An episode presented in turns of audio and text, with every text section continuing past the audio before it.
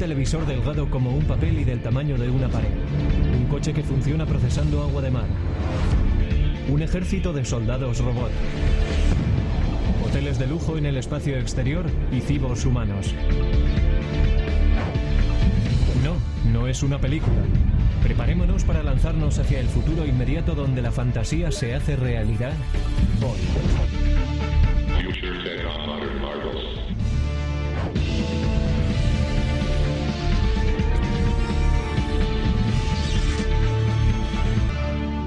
A partir de ahora empieza un viaje radial por el género fantástico. Recuerdos del futuro.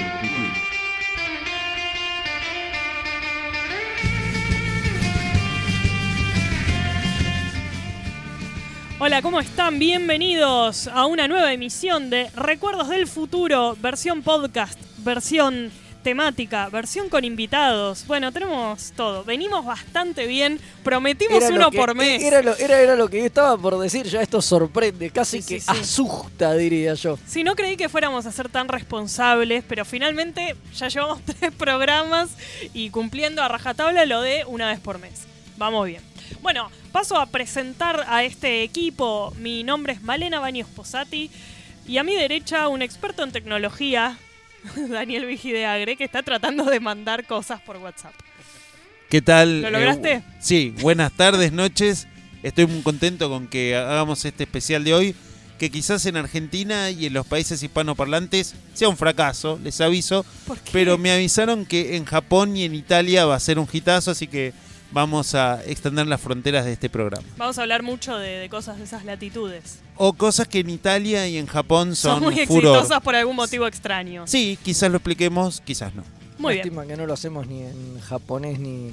Podríamos ni en hacer la versión. Lo vamos a japonés doblado, lo vamos a hacer Con doblado, sí, lo vamos a hacer doblado. Doblado, subtítulos. Audio y do- subtítulos. Los podcasts subtitulados son geniales. El futuro. Un éxito, son el futuro. Doblado porque está- vamos a estar doblados, o sea, diciendo, Sí. no, así nos agachamos, ese tipo de postura, eso. que- Bueno, quienes acaban de hablar son Fede Velasco y Leo Rubio. Hola, hola. Así es. Buenas. Buenas. Buenas, buenas. El invitado que tenemos hoy es un amigo de la casa que ya ha sido invitado en años anteriores de Recuerdos del Futuro. Eh, ya no me acuerdo hace cuánto, hace como 4 o 5 años o más, porque este programa está desde el 2012. Así es. Increíblemente. Hablando de cosas increíbles que, que sigan ocurriendo, esa es una. Bueno, Fabio Blanco, Hola, buenas noches. Eh, fue hace mucho, mucho tiempo en una galaxia Mal. muy, muy lejana. Creo que viniste varias veces, Sí, ¿no? Sí, unas sí. cuatro Y veces. también por teléfono. Generalmente Por Fabio teléfono también, se es lo llama cuando requerimos sus habilidades especiales. ¿Hay un teléfono O sea, rojo? Claro. Cuando hablamos de cosas que probablemente nadie más sepa de qué estamos hablando o necesitamos referencias específicas, Fabio sale Es al pie. algo que me pasa todos los días con mi vieja. No sé de qué estás hablando, Fabio. Claro, la muletilla que más se escucha. Es una columna para, para algún medio que debería llevar. Y, y vamos a decir también que bueno, que nos está operando Gonzalo Ruiz y estamos Que a- pobre está sin micrófono porque le copamos el estudio y no tiene voz. Pero- Pero bueno, gracias Gonza por tu paciencia Sí, infinita. infinita, Eh. más que nada hoy. Está operando con una máscara para estar en sintonía con el programa. El operador enmascarado es hoy. Sí, obviamente. y grabamos este programa en Mixtape Radio. Exactamente. Y después lo subimos Ah, al mundo. eh. ¿Qué? Sí. Ah, No sé por qué se- te está haciendo el gallego últimamente. No sé, bueno. No Eh, es gallego. ¿De qué vamos a hablar en el programa de hoy? Porque estamos haciendo podcast temáticos para ponernos en onda con, con los jóvenes.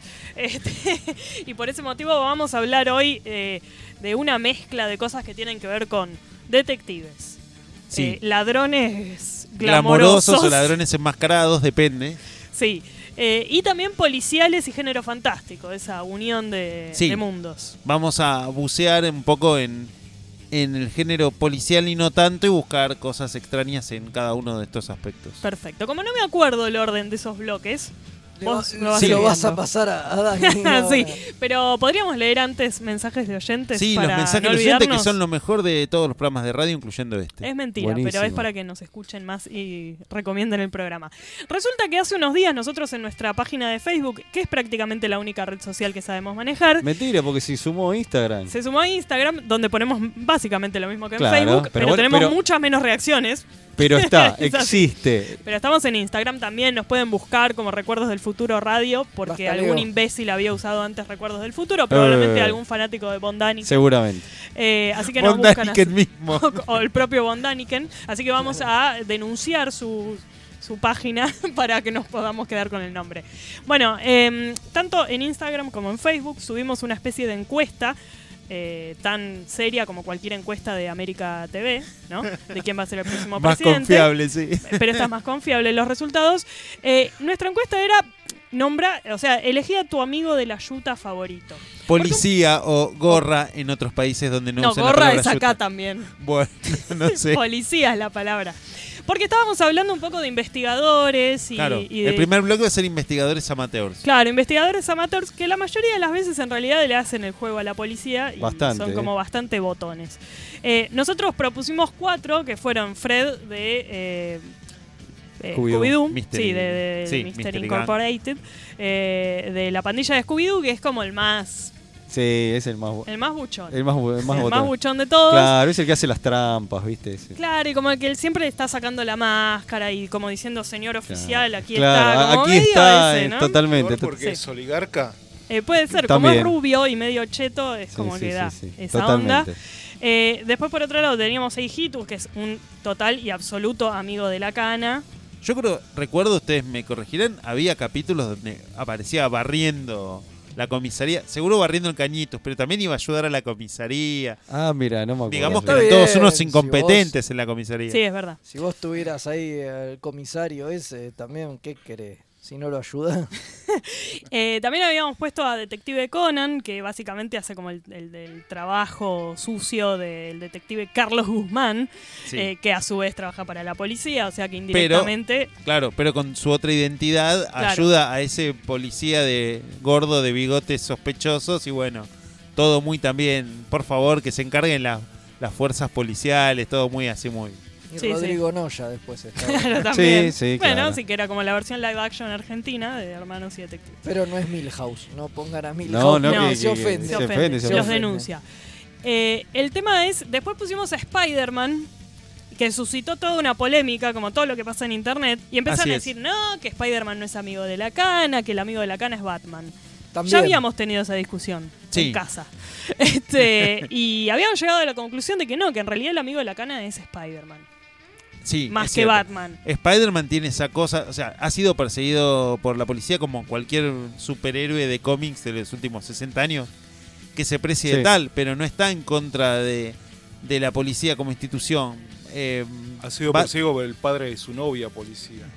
Claro, El Capitán claro, pero, a ver, cre- creemos que por lo menos la, el- la tesis que proponemos de acá es que esa cosa de Spider-Man, de dejar a los chorros atados, colgando del techo, con una telaraña que diga atentamente Sí, su amigo... Sí, de- cosa que ningún, ningún juzgado te lo acepta. Y- Pero No. Rothschild también lo hacía, ¿eh? De- al principio, dejaba el cartelito, después, bueno. Y de paso les recomendamos que busquen, que googleen la traducción a lo ibrea argentina de las tiras de Spider-Man de los 70 que se está, está circulando en un blog. Búsquenlo como El vecino más piola. Es muy gracioso. Hacen la- las tiras clásicas de Stan Lee y, y Buscema. eh, no, perdón, Romita. Pero con, con un fardo y puteadas y cosas. Pero Muy la bueno. historia se entiende. Es como los mangas que traduce Ibrea, más o menos. Muy bien. Bueno, y en los comentarios de, de esta encuesta, eh, por ejemplo, Juan Zúñiga redoblaba la apuesta y decía, ahora que lo pienso hay un género policial de gente del sacerdocio que ejercen como investigadores. Es verdad. Ahí Fabio menciona el padre Brown y el del servicio secreto que llevaba el conserje en la valija. Sí. Y bueno, Es una Juan serie Zúñiga de tuvo... Jerry Anderson. Sí, Secret Service. Ajá. Bueno, y, y compartió algunos videos más y siguieron hablando. Pueden entrar a la página de Facebook y ver videos de YouTube relacionados con eso. El padre Downing, claro, la serie de los, los de Claro, los yo 80. recordaba que habían hecho una serie, un intento de serie, un piloto de El Padre Brown en versión neoyorquina. Y el Padre Dowling, eh, por lo menos decía yo, era una, un personaje original y no como las dos versiones del Padre Brown que no tienen nada que ver con, con, con Chesterton. Claro. Eh, bueno, después Nicolás Guido Lavalle seguía con eh, Batman, eh, hasta les regaló la batiseñal para que lo llamen hablando, digamos, sosteniendo la tesis de que de Batman, es Batman. más amigo de la cana. Eh, bueno, votaron por Conan. Bueno, y ahí nuestra amiga Florencia Rodríguez Vida empezó a dar unas opiniones muy extrañas. Pero decía, no, Spider-Man nunca fue amigo de la gorra. Yo considero que sí. O sea, Yo lo se conocía. entregaba a los que- Claro. Yo no conocía. No se metan con mi amigo Peter. Eh, bueno, Freddy claramente es un botón, etcétera. Eh, Matías Gallardo vota por Spider-Man. Juan también dice, Miss Marple te a las 5 conversaciones triviales y resolver crímenes. Batman eh, y también está Don Mateo, Terrence Hill como sacerdote y haciendo horas extra como investigador. Sigue con el tema de los sacerdotes investigadores. Eh, Horacio Ambrosio dice, si es solo entre esos cuatro elijo a Conan, pero el mayor botonazo de Gotham es el mismísimo Batman. Parecen los comentarios de la Nación Web donde la gente comenta cualquier otra cosa Sí. que lo que está en la nota. Pero Sí. eso pasa siempre. Por suerte se va el yeguo y no sabe de qué están hablando. Eh, claro.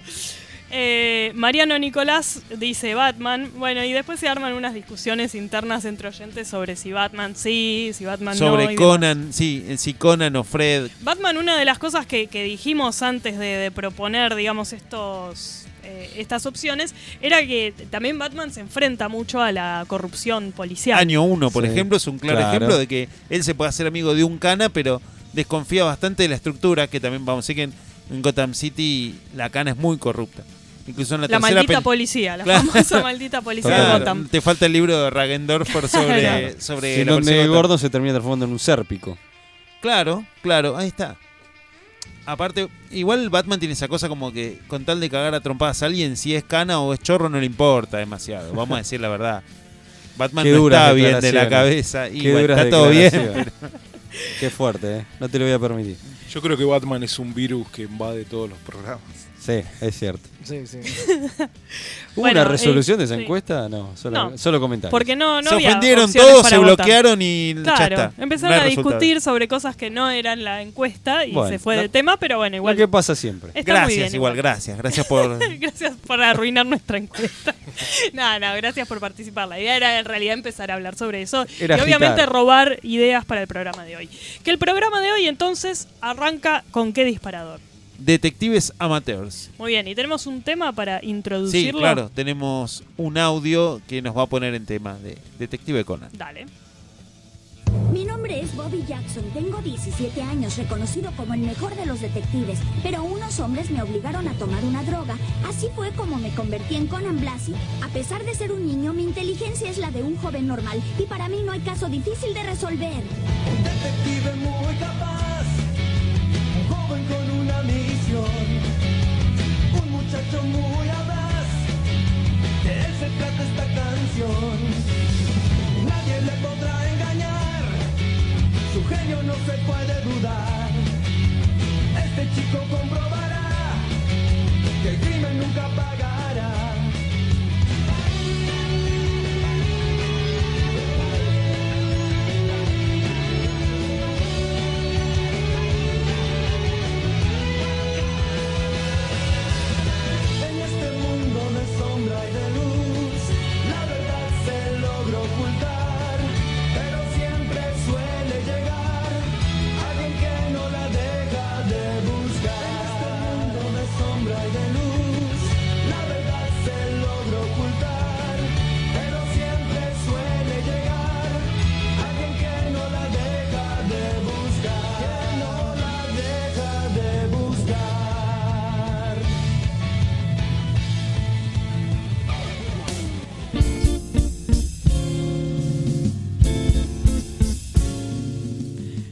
Bueno, luego de ese bello audio que nos retrotrae a Detective Conan, hablemos entonces de detectives eh, y sobre todo de herederos de Sherlock Holmes, que es un poco eh, como la influencia que sobrevuela muchísimos de, de los casos que vamos a mencionar. Sí, podríamos estar hablando, podemos hacer programa de horas sobre Sherlock Holmes, incluso con, con Fabio Blanco, por eso lo llamamos. Podría ser un programa solo directamente. Claro, pero mm, bueno, es como el detective en el que uno piensa cuando piensa en un detective que a la vez no es policía, también es el, el hilo, digamos, y que tiene alguna característica extraña, digo, porque más allá de que Sherlock Holmes sea el fundador quizás o el más reconocido de de los detectives que usan, digamos, la Privados. deducción. Claro, privados y que usan la, la deducción y, y como el, la cultura general llevada al extremo. Pero al mismo tiempo, el personaje de, de Sherlock Holmes es bastante exótico, ¿no? Tiene, tiene un montón de características eh, que, que lo hacen diferente, ¿verdad? Se baña vestido, por ejemplo. Cultivo orquídeas, no, ese es Nero Wolf. claro. Este, sí, es un tipo bastante raro. eh, tiene, tiene sus características. Bueno, me parece que el antecedente de Holmes, que incluso Holmes menciona en una charla con, con Watson, que es Auguste eh, Dupin, eh, con él, con el que cuenta la historia de Dupin, con el que cuenta el narrador, este, cerraban las ventanas para que no llegara el día y seguían hablando como si fuera de noche. Tenía algunas cara- características así, medio bohemias. A mí me parece que lo más raro de Sherlock Holmes es que la primera vez que lo ve Watson, eh, el tipo está golpeando un cadáver. Y, y toda su toda su vida tiene que ver con, con eso. De ahí me parece la exageración de, de Doyle cuando lo hace, le hace decir que no le interesa si la Tierra gira alrededor del Sol o, o viceversa, porque no tiene que ver con ninguno de sus casos. Claro. Como que dice que, que, eh, no tiene cultura general, digamos, no le interesa, co- como que Que la mente es un desván, dice, ¿no? Que uno va metiendo cosas y después no encuentra las otras, entonces solo tenés como que eh, obtener los conocimientos que te sirven para lo que vos querés hacer, digamos. Claro, pues más adelante eh, Holmes cita a Flaubert. Sí, sí, de- de- al final sabe otras cosas. Claro, sí. entonces. Obviamente, además por su línea de trabajo es imposible que no sepa otras cosas. Digo, es muy estúpido creer que el tipo, digo, porque eh, parte del sistema deductivo se basa en tener otro montón de conocimiento previo Sí, a para los poder cuales recurrir. para- a los cuales Claro. recurrir para poder hacer esas deducciones. Si vos solamente sabés de sistema deductivo, pero no tenés un marco, no sirve de nada. Es que para o mí me parece que esa escena se da, bueno, en Estudio en Escarlata es como una de las primeras conversaciones, me parece que tienen, y es como que me parece que lo que intentan es exagerar un poco lo excéntrico que Por es supuesto. eh, Holmes y lo cerrado que es también a, a que otros opinen sobre él, digamos, ¿no? Yo estuve viendo una serie rusa, creo que no, no anoté bien los, los datos, los nombres Los rusos. caracteres, claro. Claro, Claro, caracteres sabríamos decir. cirílicos. Claro. Este, es una serie la más popular de las series rusas sobre Sherlock Holmes, que, que hay muchas. Wow. Sherlock Popov se llama. Claro. Hay uno que Este- resuelve en el Chernobyl, el, el accidente. Claro. sí. Es de los años 70, incluso hay una estatua en, creo que en Moscú, eh, que representa a los actores que la interpretan. Y lo que hacen en el primer capítulo es que Watson no entiende de qué trabaja Holmes. Mm. Y piensa que a lo mejor es un delincuente porque tiene puede abrir llaves, entra gente rara a su... Entra, no sé, un ropavejero. Se dice así. Ropavejero. Sí. Este, y no sale. Entonces, ¿dónde se metió el tipo? Eh, claro, obviamente es Sherlock Holmes que se disfraza. Claro. Y él empieza a sospechar, hablando con, con el amigo que los presentó, si no es un, si no es un delincuente. Claro. Hasta que al final Sherlock Holmes le explica Sus métodos. Claro. Sus extraños métodos. Bueno, aparte, por supuesto, Sherlock Holmes es como uno de los personajes eh, de la ficción más usados de los últimos Sí. ciento, ¿cuánto? 120, 130 años ya van. Me mataste porque. Bueno, pero digo, 880 aparte desde su, desde su creación, digo, son uno de los personajes más usados eh, en la ficción y en la industria cultural más- porque más no es- reciclados. Claro, claro, pero- Claro, y se juntó con todos, ¿eh? Este, con Batman, con, ahora Claro. con Scooby-Doo, Bueno, la nueva hablar, serie. claro, de, de los, de los crossovers, digamos, que hacen con otros personajes, tanto de ficción como de personajes reales. De la Igual historia. recordemos que hace hasta hace muy poco seguía estando con bajo copyright. Mm.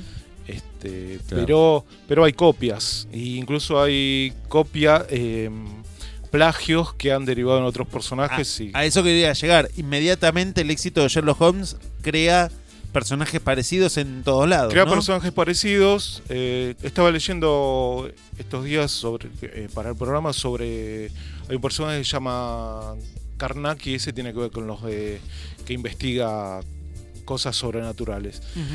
Pero hay algo, hay algo notable en lo, lo de la copia de, de Sherlock Holmes, que es en 1907 en Alemania aparece un folletín con las aventuras de Sherlock Holmes.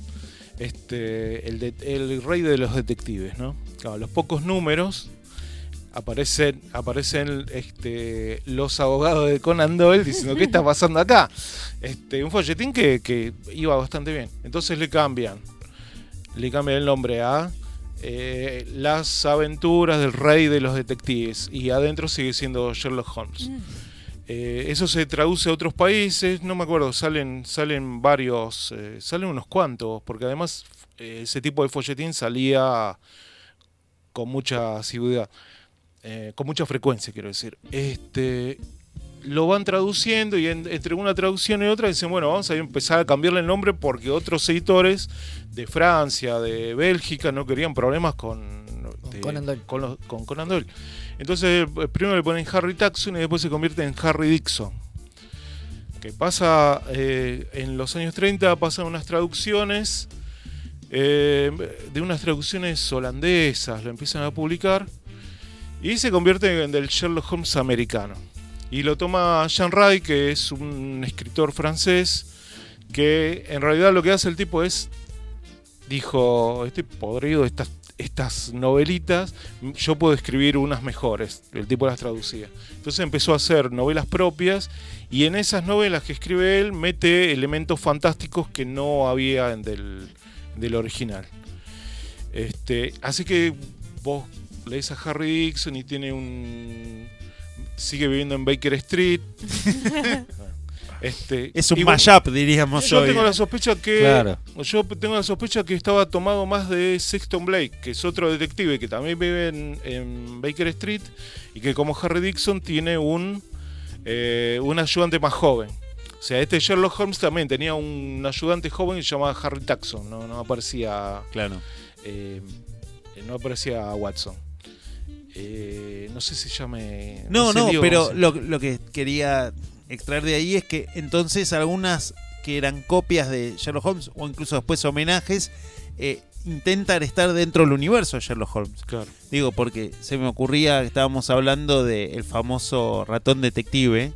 Ah, sí, eh, la película de Disney, The Great Mouse Detectives y. Ratones, Detectives y está, claro, basada en una novela, en una serie de novelas en realidad. Creo que agarra la primera, la película creo que agarra los dos o tres primeros libros o elementos de algunos, eh, que se llamaba mm, Basil eh, from Baker Street, una cosa así, o The, Great Mouse Detective, eh, que justamente es como una parodia, de- no una parodia, pero una reversión de Sherlock Holmes con dos personajes que, bueno, lo que se ve en la película, la primera novela no es exactamente así, digamos, investigan a unas gemelas ratones, porque bueno, es todo un mundo de ratones. Es como el Eh, Splinter de Sherlock Holmes.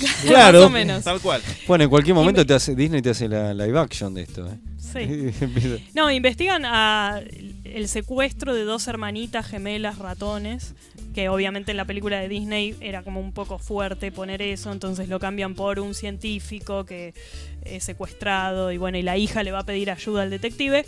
Pero lo que es bastante interesante es que tanto en la película, aunque está como menos desarrollado eh, como en el libro, te dicen que los ratones, o sea, el- este ratón detective vive en la misma casa, o sea, vive en la parte de abajo de la, de la casa de Sherlock Holmes y todo el tiempo se, se acerca donde está Holmes, eh, hablando, exponiendo sus casos como para aprender el método deductivo. Y es como una especie de aprendiz de Sherlock Holmes Pero ratón. eh, que está en el mismo universo, además. Es como una historia que está dentro del mismo universo ficcional de ¿Y te Sherlock gustaron Holmes. las novelas? Leí la primera y te- me gustó. Es linda. Menos mal que. Sherlock Holmes es medio roñoso y no desratizo. Claro, tal cual, Claro, sí, sí, no, si no Se ponía. acaba, se acaba. No ponía Esa es la última novela. La última novela es que Sherlock Holmes se cansa y tira. El día que vino el Viene el fumigador. se fumigador, llama. claro. Terminó, el. Se caso del corta fumigador. abruptamente la Y- novela en la página 20. Claro. Basil es por Basil Rathbone, ¿no? Que hizo. No de- sé, sí, no de- sé. Seguramente. Sí, seguramente. Seguramente.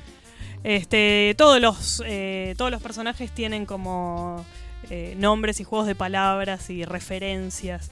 Este, están, están bastante buenos los libritos. Y Aparte- la, la película estaba buena, tenía su, su Sí, onda. sí, parecía de parecía de los competidores, pero pero estaba bien. Parecía de Don Bluth, pero no era de Don Bluth. Sí, es que en realidad la hicieron un poco porque querían competir con Fievel. Eh, hubo como una especie de espionaje industrial. Disney Chan. venía de capa caída y necesitaban una película como que Me imagino la pegara llegar. y- Me imagino que llega el espía y dice: Lo tengo. ratones. Claro. Claro. Sí, sí. Bueno, digo que mm, también se han hecho intentos para que Sherlock Holmes usarlo hasta la actualidad de maneras absurdas. Digo, no solo la serie de Cumberbatch, que lo único que hace es traspolar la acción a la, La la actualidad. actualidad, con, con blogs y con internet y todo. y- igual queda muy bien. Pero, Al menos las dos primeras temporadas. Sí. Sí, bueno. Después ya es un poco. pero pienso en otras cosas como hay varias películas buscando una película, una telemovie que es el regreso de Sherlock Holmes del 87, encontré que hay dos que son muy parecidas.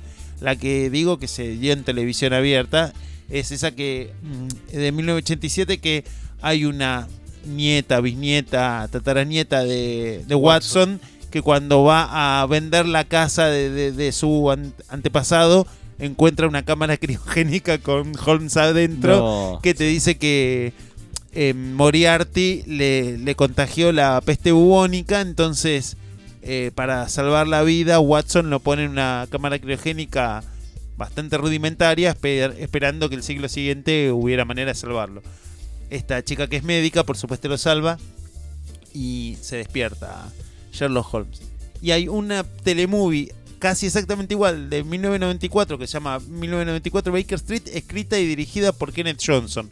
No puede ser mala, así que la vamos a tener que buscar porque Kenneth no Todos falla casi en nunca. Kenneth Y Johnson. ¿No vamos a hablar del hermano más listo de Sherlock Holmes? No, a nadie le importa. Cuando quieras. La de, la de, la de Jake Wyler con. eh, ¿Cómo se llama? Que, ay, este, del ojo. Marty Feldman. Marty, Marty gracias, gracias, Fede. Es casi una película de Mel Brooks, pero sin Mel Brooks. esa. Sí, sí, totalmente. Claro. Exactamente lo mismo. sí, sí.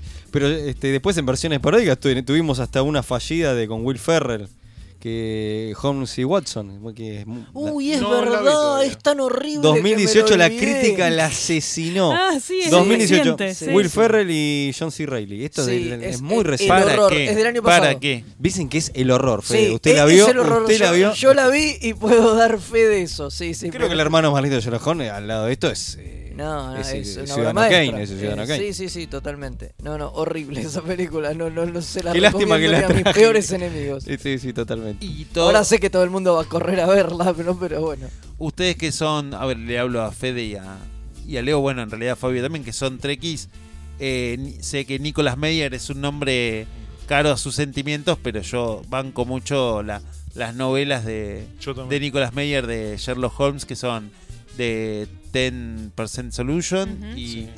Que acá Y siempre la película... Horror in- Sí. de Wes Anderson. Esa la tengo, pero todavía no la leí. El, el problema final era. eh, la, la solución, La sí. solución Hay- final. El hay problema- una- muchas traducciones distintas. Hay una Ah. tercera que es eh, posterior y que tiene que ver con el fantasma de la ópera y qué sé yo, pero es como un Sherlock Holmes muy cambiado por los acontecimientos Claro. de las otras novelas Claro. y no me, no me, no me gustó mucho. Claro, Pero la segunda es con las dos novelas me- con Oscar Wilde, sí, sí, sí. Las dos novelas me encantaron, las leí de muy chico después de haber leído algunas pocas cosas de Holmes, o sea que entré enseguida al, al mundo de los pastiches de Claro. Claro. A mí ese me es encanta. todo un submundo Sí, sí, amplio. Y yo banco las de Guy Ritchie. Sé que estoy solo en, Nah. mi, en, mi, en mi hosta, pero a mí soy muy fan de Guy Ritchie. ¿Las y, dos? y sus películas me gustan. Sí. A mí me gustó Puede no parecerse a Sherlock Holmes, pero hace un par de cosas que me parecen muy piolas. O sea, por ejemplo, que el tipo use el sistema deductivo para pelear me parece algo brillante. A mí lo que no me gusta de esa, de esa, de eso mismo, de la escena donde el tipo pelea y qué sé yo, es que le sale demasiado bien. Entonces me hubiese gustado que algo le fallara, Claro. que algo sí, sí, saliera sí, de los cálculos. bueno, Claro, es, Robert sí. Downey Jr., tiene que salir todo bien. Todo bien, claro, claro. Pero, Eh, sí, pero eso, eso, pero eso a mí me, me, me- Sí, me hace pareció poco vi Only You y es verdad. les- Eh, de los libros así de pastiches raros y eso, yo lo único que tengo, creo, es el de Sherlock Holmes y Houdini. Sí. Ah, no. Que lo vendían en un momento en oferta en la calle Corrientes y lo compré, lo leí, me olvidé muchas cosas, pero me había gustado bastante. Y era también como que empiezan a trabajar juntos. eh, al principio se llevan mal, Houdini eh, en un momento está preso y. Bueno, no sé, era toda una. una Bueno, en una de estas, bueno. En estos pastiches de Sherlock Holmes aparece Houdini en la época en que Houdini era Claro. una estrella. Claro. Eh, no, de los que tengo yo, no me, no me va a salir el nombre en inglés ahora, hay una película que se daba como estudio niebla sobre Jack el Destripador con Ajá, Holmes. sí. Tenía un Ah, muy, muy buen... ¿Twin Terror? Sí. Sí. Es buenísimo. Sí. sí, Sí. Bueno, de esa, el- la versión novelada es una es una novela de Ellery Queen. De- a Ellery Queen le llegan con el, con el manuscrito de Watson y entonces él lo empieza a leer y empieza a mandar gente a investigar este, quién se lo pudo haber mandado y termina encontrando otra solución a la solución de la película. Genial. Eh, no sé, Yo pensé que, Dani, cuando vos dijiste Star Trek, pensé que ibas a mencionar el capítulo de Elemental, mi querido Data, que No, perdón, el capítulo de la podría Sí, haberlo obvio, hecho. sí, yo, Podría- yo podría pensé lo mismo. sí. No, ¿viste? Este que es el capítulo de tercero de la segunda temporada que el- usaron el personaje de Sherlock Holmes que inventan a. Bueno, ahí aparece Moriarty. A Moriarty en realidad. Que después, claro, que después Moriarty volvería a aparecer, pero tuvieron quilombo con el tema de, de- de- porque usaron a Sherlock Holmes, ¿no? Fede, este, tuvieron quilombo que no, lo- no por el tema de derechos, que yo, y no lo pudieron volver a utilizar. Exacto, Entonces cuando eso- aparece en otra, no lo- la Data idea era, no, Claro. ya no hace de, de Sherlock Holmes. la idea era por ahí por temporada que cada tanto data en el holodeck, en el holodeck esto que recrea todo. pero volvió a aparecer Moriarty. Sí, Claro.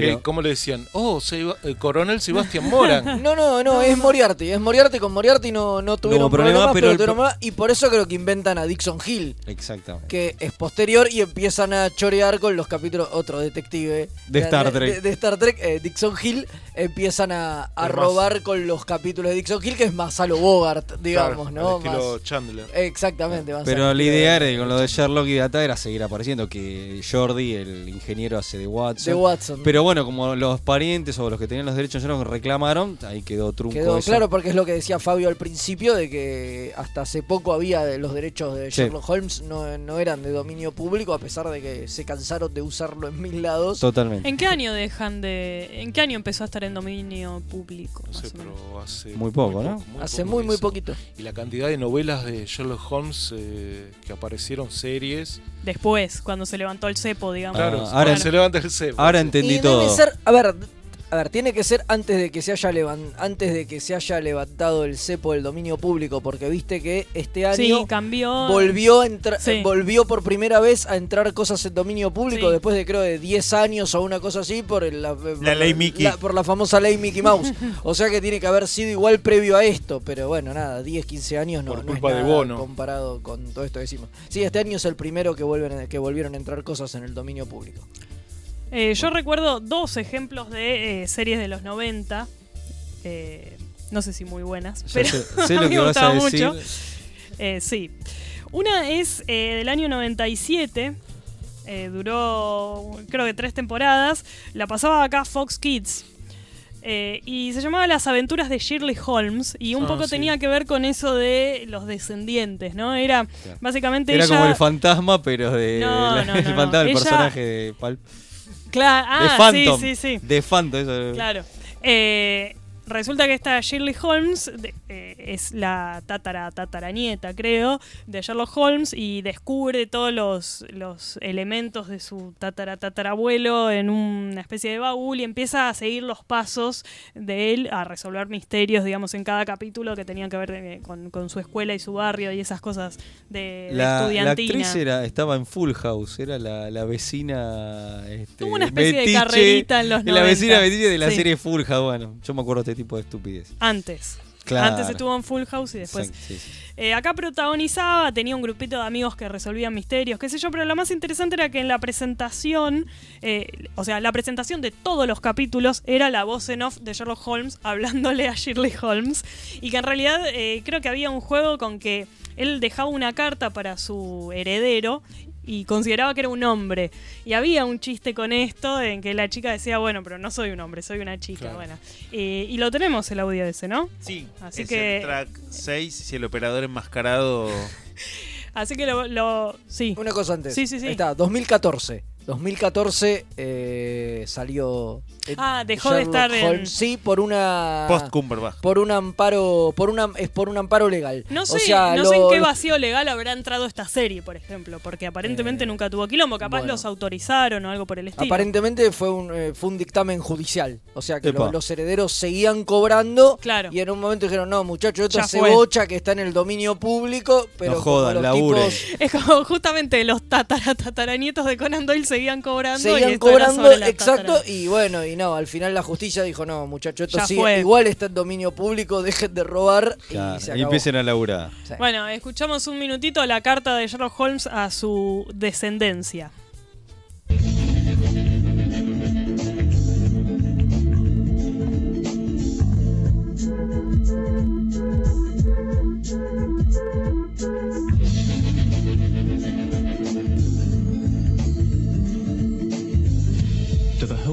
This letter, my commendations. Solving the puzzle of the chest required more than considerable deductive powers. My work has consumed my life, and I have produced no heir to follow in my path.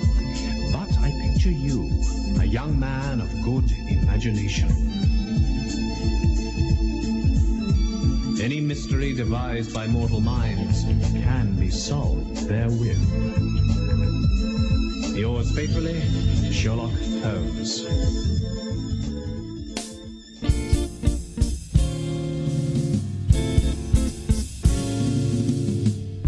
Bueno, ahí en, en Shirley Holmes también ella tenía una especie de némesis que era una chica que se llamaba Molly Hardy, que era Ah. como algo así, un juego, Ah, entendí, una especie de juego de palabras con Moriarty.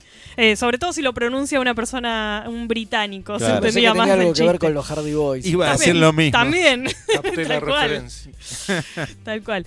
Eh, y el otro ejemplo que iba a poner, que también tenía que ver no con criogenia, pero con volver a la vida de Sherlock Holmes Chan. mucho tiempo después, era la serie animada de Sherlock Holmes en el siglo XXII, Uh. que ya era de fines de los 90. Creo que acá no la pasó acuerdo, Jetix y hace menos tiempo el canal Tateti, que era un canal muy lindo de la TDA, No pero bueno, más. el gobierno decidió cortarlo. ¿Qué era eso? Todos Eh, esos enlatados hermosos. Era todo. Los Archie, los misterios de Era Archie. genial, era esas- genial ese Las canal. momias están vivas, todas volví, esas porquerías. volví a ver eh, Sherlock Holmes en el siglo XXII. Era bastante fea la serie, pero bueno, era como en una especie de, de Nueva York, eh, perdón, de Nuevo Londres, se llamaba Nuevo Londres, eh, del futuro. Que no se yo, y una con- policía descubría que, que estaban reviviendo a Moriarty a través de una especie de suero de renovación, No. de rejuvenecimiento celular. Entonces decide hacer lo mismo con Sherlock Holmes y lo trae a la vida de vuelta, pero joven. Era como Eh, un- y bueno, y resuelve Inserte- misterios. Inserte todo aquí un chiste sobre Austin Powers. Claro, tal cual. Era una, un, eh, un principio bastante parecido. Era un Sherlock Holmes 2099, no se cruzaba con el de Fandom también, que Claro, tenía una era serie una 2020. cosa así, entonces, tal cual. Tal cual. Sí, no, no era re- muy buena, no era muy buena, era bastante aburrida. Pero bueno, eh, no sé, con esto damos por finalizado el bloque de Sherlock Eh, Holmes. perdón, eh, el subbloque, digamos. Sí, claro. Creí Sí. que- No, sí, no, perdón. no. Pensé que ibas a nombrar a Wishbone. ¿Te acordás? Sí, pero, se metía solo, más. ¿no? Claro, en un capítulo, Wishbone era una serie también de. Creo que era de Discovery Kids, si no se me están cruzando los canales, eh, sobre un perrito que se metía en historias eh, de la literatura universal. Sí, era la incluso clase hacía- de programas que me Incluso gustaban hacía mucho. Orgullo y Prejuicio. así que Exacto, no sé- sí, sí, sí, tal Wow. cual. Y había un capítulo que era bastante memorable, que era de Sherlock Holmes, y también resolvían un misterio de algo que pasaba en la familia del dueño del perro, que era un perro que no hablaba, pero básicamente lo disfrazaban y era muy adorable y funcionaba el programa. Y era eso, Wishbone, y sí, también era como una idea también de programa educativo para difundir eh, títulos Sí. importantes de la literatura en el público infantil. Pronto en deberemos los hacer un, 90. un especial de animales actores. Sabés que lo dijimos en el subte antes de venir. Sí, Tenemos sí. que hacer un especial de perritos y gatitos. No, pero Con todo, Raúl Portal, porque- no, con Raúl pero Portal. Si me haces Sí. solo perros y gatos, me dejas afuera gemas como Lancelot Link. No puede ser. Tenemos Bueno, no, no vamos a producir el próximo tipo programa acá, pero estamos aire. en sintonía Todo- porque todo habíamos pensado lo mismo. de animales. Bueno. Está muy bien. Sí. Eh, bueno, eso. Borramos igual los chistes de Raúl Portal en postproducción. Por favor. Padre Graci. sí, por favor. Por favor. Eh, creí que ibas a nombrar en realidad todos. a Shelby, a Shelby Boo también. Pero no terminamos el bloque No, de tenés detectives. razón. Terminamos el subbloque de El de Sherlock, Sherlock Holmes. Holmes. Bueno, Sí, Ahora está. tenemos que hablar es- de detectives rápido. Claro, Bueno, estamos eh, pro- está prohibido mencionar a Sherlock Holmes. Claro, bueno, de ahora. entonces ahora eh, es un buen momento para que Fabio nos cuente un poco sobre los detectives amateurs. Podríamos ya centrarnos en los detectives amateurs infanto-juveniles. Digo, Conan, eh, la pandilla de un perro que no quiero nombrar porque si no leo... Tengo la remera puesta. Claro. Estamos Eh, hablando de. Literalmente. Sí, tengo la No remera sé si querés contarnos un poco de, de Nancy Drew y de los hermanos Hardy y Sí. demás. Los hermanos Hardy, eh, como chicos detectives que en, en las primeras historias, bueno, empecemos por el principio. Es una, ambas son una serie de libros Sí. creados por eh, un tipo llamado Stratemeyer, que laburaba, había empezado laburando de eso, escribiendo novelas eh, infantiles y juveniles, y que en un momento empezó a armarse, este, empezó a contratar escritores que laburasen para sus series. Entonces el tipo armaba eh, armaba las series, algo, algo parecido como se hizo, como se hacía en el Pulp o en las Dime Novel, nada más que este es un tipo de serie que sale en libro. Eh, entonces, eh, el tipo armaba eso, contrataba, tenía escritores fantasmas. eh, No es lo que ustedes piensan. Claro. No, digo, están pensando gente que escribe. una Claro, o agarraba una ouija. Claro. Claro. Claro. Claro. Este, bueno, sí, en el, eh, te digo, los Hardy Boys son anteriores a Nancy Drew, que es de 1930. El primer libro, los primeros libros aparecen en 1930. Y siguen saliendo hasta el día de hoy, casi sin, Y siguen saliendo sin hasta el día- huecos. hasta el día de hoy pasa que con, por otra mm, en dos en dos vertientes los los clásicos que los clásicos que no son los originales de 1930 sino que son este están reescritos a mediados de los 50 están editados Eh, mucha gente piensa que es por para sacarle no sé términos racistas o, o cosas que hoy pueden parecer O sea, este, el que el culpable sea el esclavo. El esclavo Claro, en, negro. real- claro. En realidad lo que pasa es que los en realidad convenía achicarlo, hacerlos más, más chicos los libros. Entonces, eh, los, los bizarros coleccionistas de esta colección este, saben cuando un libro tiene es de tal o cual época según la cantidad de capítulos que tiene. No sé si venía al caso. El caso de Nancy Drew, el caso de Nancy Drew, que es un como un, un modelo de otros detectives juveniles Ujú. parecidos, es, es una chica que es de buena familia, porque nunca tiene problemas.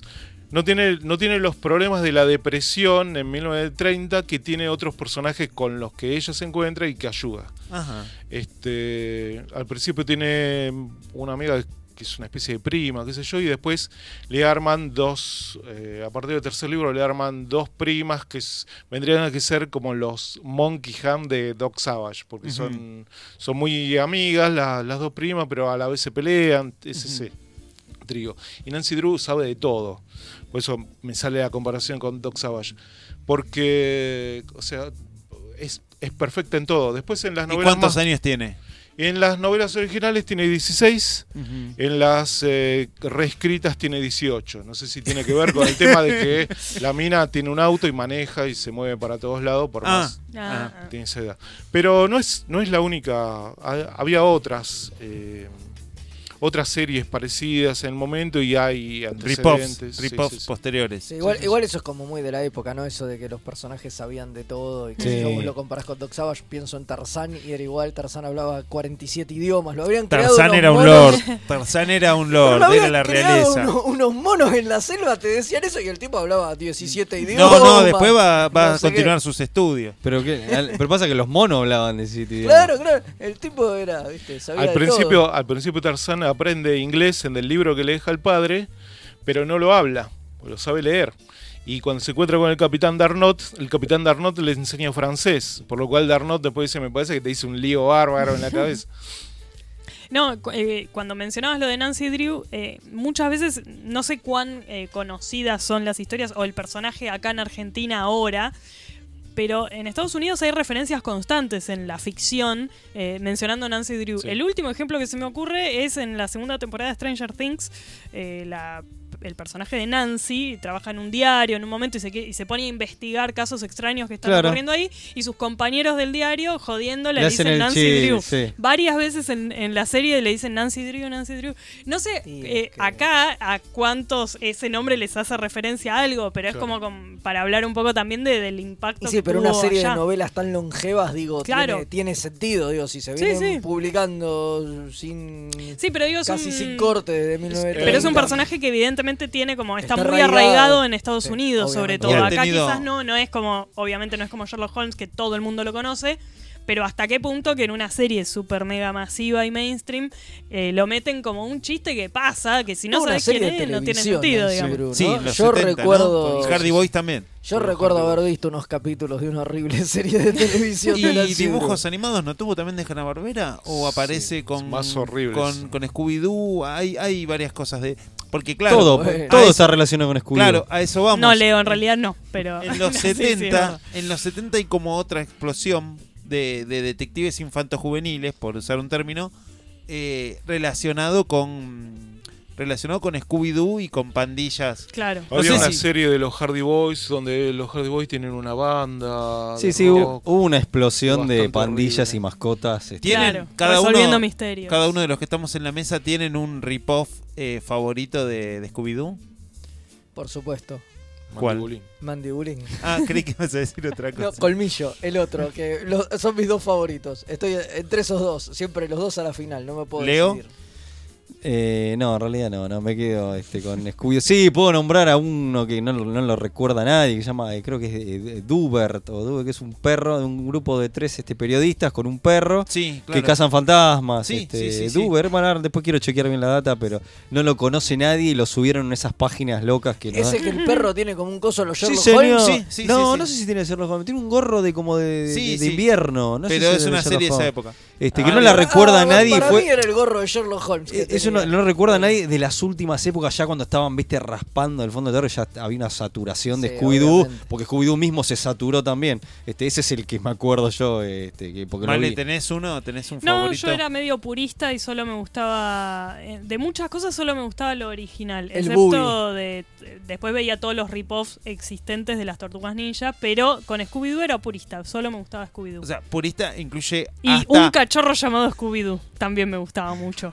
¿Purista incluye Sí, pre, maravilloso. Scrappy o incluyendo Scrappy? Scrappy primero me caía bien y después me parecía insoportable. Porque pero- Scrappy No. tiene esas temporadas sin la pandilla principio. que es polémico. Claro, claro. No, la- Creo que las más polémicas esa era la del Capitán Cavernícola. Oh, ya me había olvidado de esa. ¿Viste? Parece ¿Viste? que el Capitán Cavernícola. yo Creo que vienen todas, a clausurar la radio, nos están buscando abajo. ¿Viste, viste, viste? Menos mal que el inspector Risitas no entra. No, el teniente Risitas era. Es para el especial animado. Lo que pasa es que el Capitán Claro. Cavernícola es un personajazo. O sea, que por más que es una serie, un desastre, el personaje es tan querible que. Era, que- era horrible. Yo banco el Capitán Cavernícola, la serie animada que dice Fede. Aparte no recuerdo por qué era un equipo solo de chicas, ¿puede ser? Claro, Eran un unas chicas de- Claro. detectives, de chicas medían un detectives que las ayudaba el. Capitán Cavernícola que lo encontraba congelado en una cueva. Qué recurso tan. O sea, con, después está la del Claro. fantasma que sale del, del reloj, el También, capitán ese fantasma. Que lo encuentran en un reloj, lo mismo. Programón, El. Boogie. Eso parece copiado también- de Abbott y Costello, ¿no? De la que son, son fantasmas. Sí, sí, sí, sí, creo que sí, los fantasmas de la guerra de secesión. son. Seguramente. Y del tanque fantasma, el cómic de Sí. DC Comics. Yo- Claro. ¿Vos tenés un favorito de eso, Fabio? ¿Un favorito? No, yo creo que Mandibulín era el, el más simpático. de Que era en eso. el futuro, aparte. Claro, pero además había un montón de cosas. Eh, creo que hicieron una de la Bernie Shirley en el espacio. Sí, Sí, sí, sí, sí, sí. El planeta de Gilligan, pero Claro, ahora el estamos llenos de temas. Josie Sí. the Pussycats también. Digo, Josie ese- Pussycats es, es la misma. Es como, es como el rip-off de Scooby-Doo más famoso y que, y que tuvo por ahí más trascendencia, ¿no? Y que tiene como un poco de peso propio, digamos, porque los demás son todos muy, muy, muy rip-off justamente. Hay Muy- una- Esto es una Chaco A, eh, me parece que Josie es el único que, que se Claro. sale un poquitito Claro. del esquema. que- ¿Cómo es? Totalmente. No, lo que iba a decir que hay un capítulo de la, de la temporada de Scooby-Doo eh, Mystery Incorporated que donde Scooby-Doo está con fiebre, tiene una alucinación, entonces hay un, todo un, campeón, un concurso entre todos, todos Sí. estos personajes que estamos Sí. nombrando, todas estas Que era pandillas. una alucinación, ya es un spoiler. me es buenísimo. Ese capítulo aparecen todos los rip-off.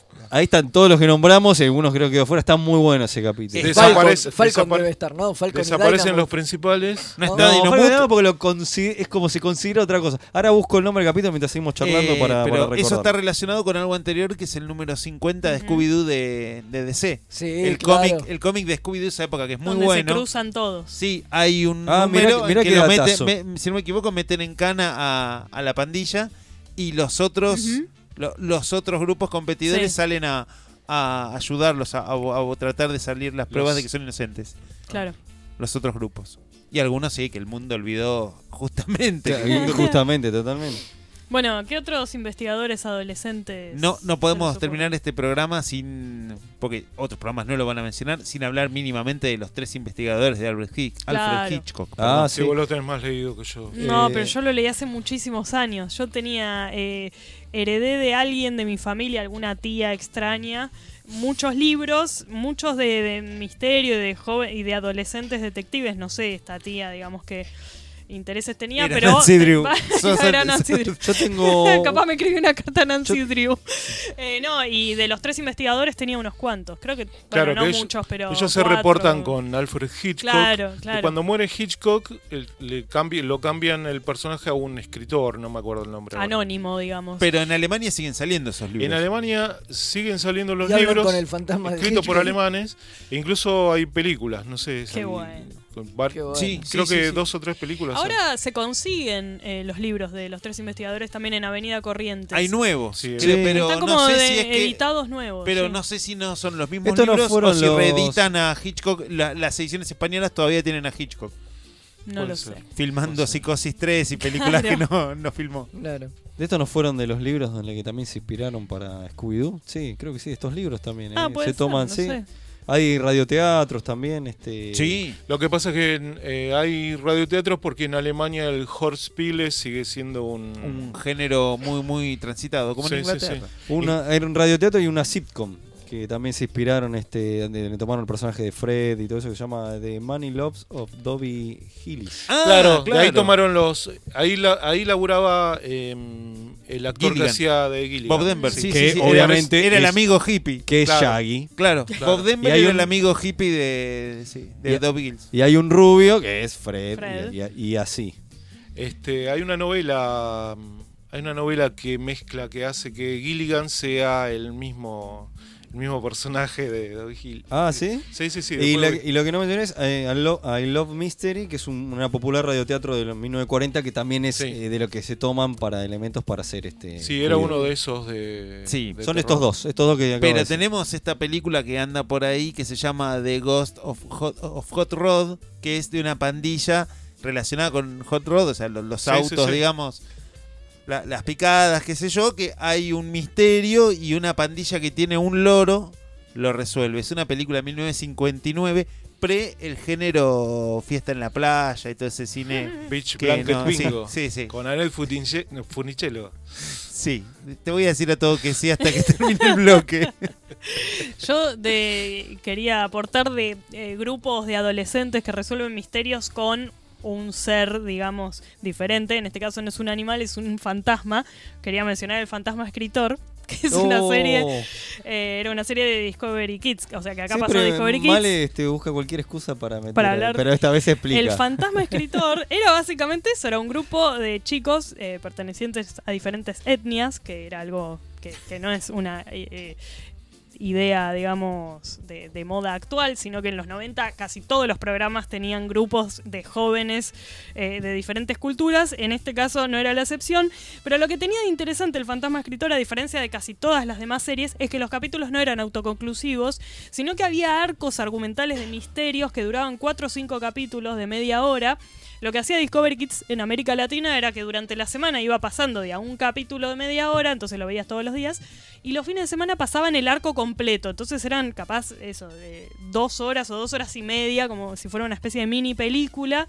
Siempre era un misterio que tenían que resolver los pibes con la ayuda de esta entidad.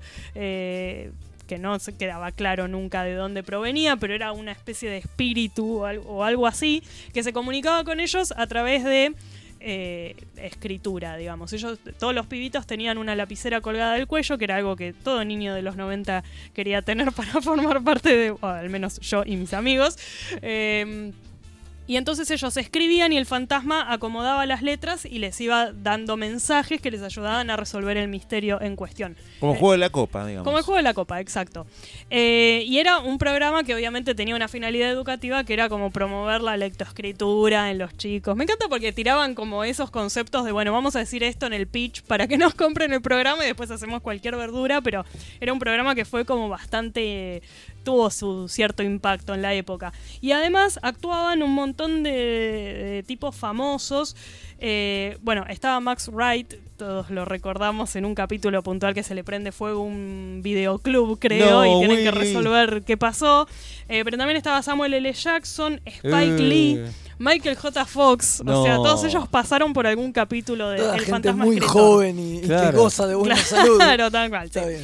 Eh, el, el programa, una particularidad que tenía en las transmisiones de acá es que el doblaje, en algunos casos, algún- las voces de algunos pibes eran horrorosas o no sé, eran raras y como que nos, a muchos nos quedó también el, el acento que tenían. No sé bien dónde estaba doblado, creo que no era en México, era en otro país y algunos tenían un acento raro, eh, poco frecuente en las series del momento.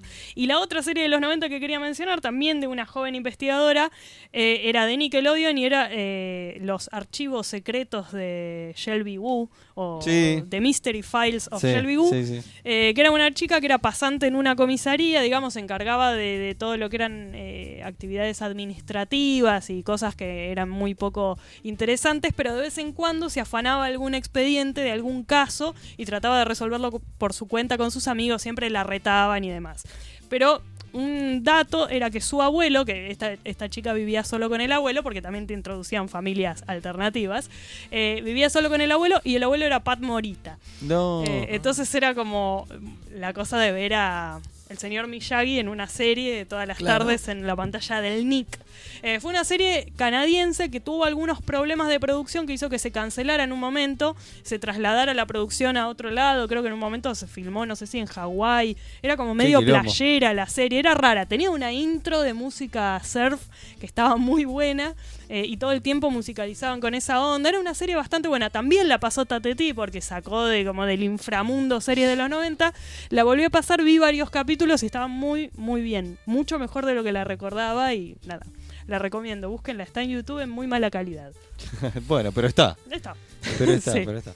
Bueno, además está decir que eh, Scooby es una serie súper longeva que uno hoy por hoy sigue saliendo una serie animada ahora que hablamos de, de Teen-Ups y qué sé yo. Bueno, se llama Scooby-Doo West eh, Who, o sea, no sé, la traducción es Adivina quién, que es el invitado que se cruza con Batman, otro detective Sí. famoso, y con Sherlock Holmes, que ya salieron 10 capítulos. eh, ya Como las viejas películas de Scooby-Doo de los 70. es una remake o una vuelta de Scooby-Doo Movies o New Movies, este, que donde invitaban a Don Adams, Sí, sí, Batman. Ahora volvieron a hacer eso este año con invitados. Ya apareció Wonder Woman, Batman, eh, Sherlock Holmes, Ricky Gervais.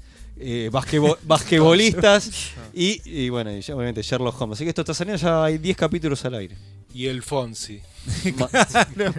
Yo pensaba en los Globetrotters, ¿viste? Claro, no podía ser. Así que Scooby-Doo se recicla y hasta vuelve a reciclar sus mismas ideas. Olvídate, nuestros nietos verán Scooby-Doo. Y hay algunas series hermosas actuales de Scooby-Doo de Por los supuesto. últimos años, re bien dibujadas. Eh, la que mencioné yo, lo del increíble ese crossover de Mr. Incorporated, es- Claro. es, Sí, la mejor sí, sí, de las sí. últimas. Sí, esa serie es y esa tuvo ahora tres años. Es la, no la nueva, o sea, no la anterior, sino la anterior fue dos temporadas, la podés ver, empieza y termina, que tiene un rediseño de personaje, pero es muy, Sí. muy buena. Después Te tuvo. acostumbras y estaba muy bien. Después tuvo Be Cool Scooby-Doo, que nada, es muy sí, es horrible. Sí. Lo raro que tiene es que hay elementos fantásticos que generalmente en Scooby-Doo son alguien disfrazado. Exactamente. Claro. Sí, pocas Eh, veces se rompe ese tiene- paradigma como en la película Scooby-Doo la Isla Zombie. Claro, Que ahora sale la- buenísimo. una segunda. Sí, están haciendo la Retorno segunda. en la Isla Zombie que aparece Elvira. eh.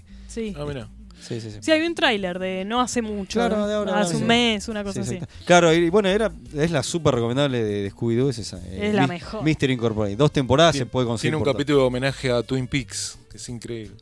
Y bueno, y ese capítulo glorioso donde se aparecen todos, Todos, los. claro. Así que le invitamos sin duda a ver eh, Mystery Sí. Incorporated que se consigue. para- Sí, está en Misterio Daily a la Motion orden. está. Ahí está, Misterio ya la orden. claro. Eh, bueno, cerramos con esto. Sí, Hemos hablado está. más que. Sí, tenemos dos bloquecitos más. Uno va a ser muy corto, ni se van a dar cuenta cuando lo escuchen. que pasó.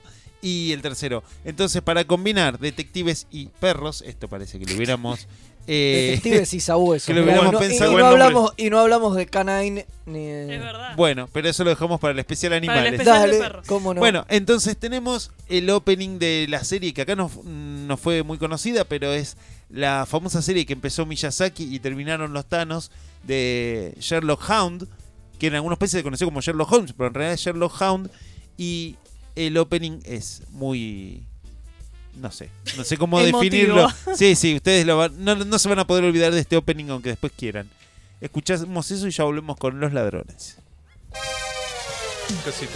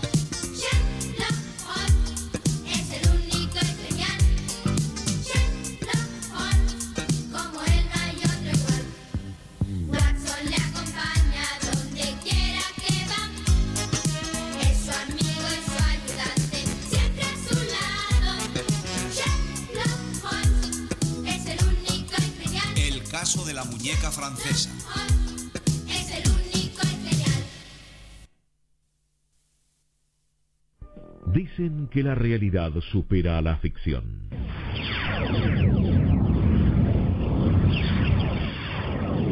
Pero, pensándolo mejor,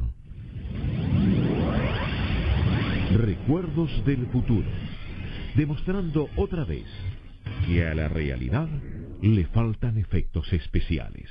¡Aguante la ficción, carajo!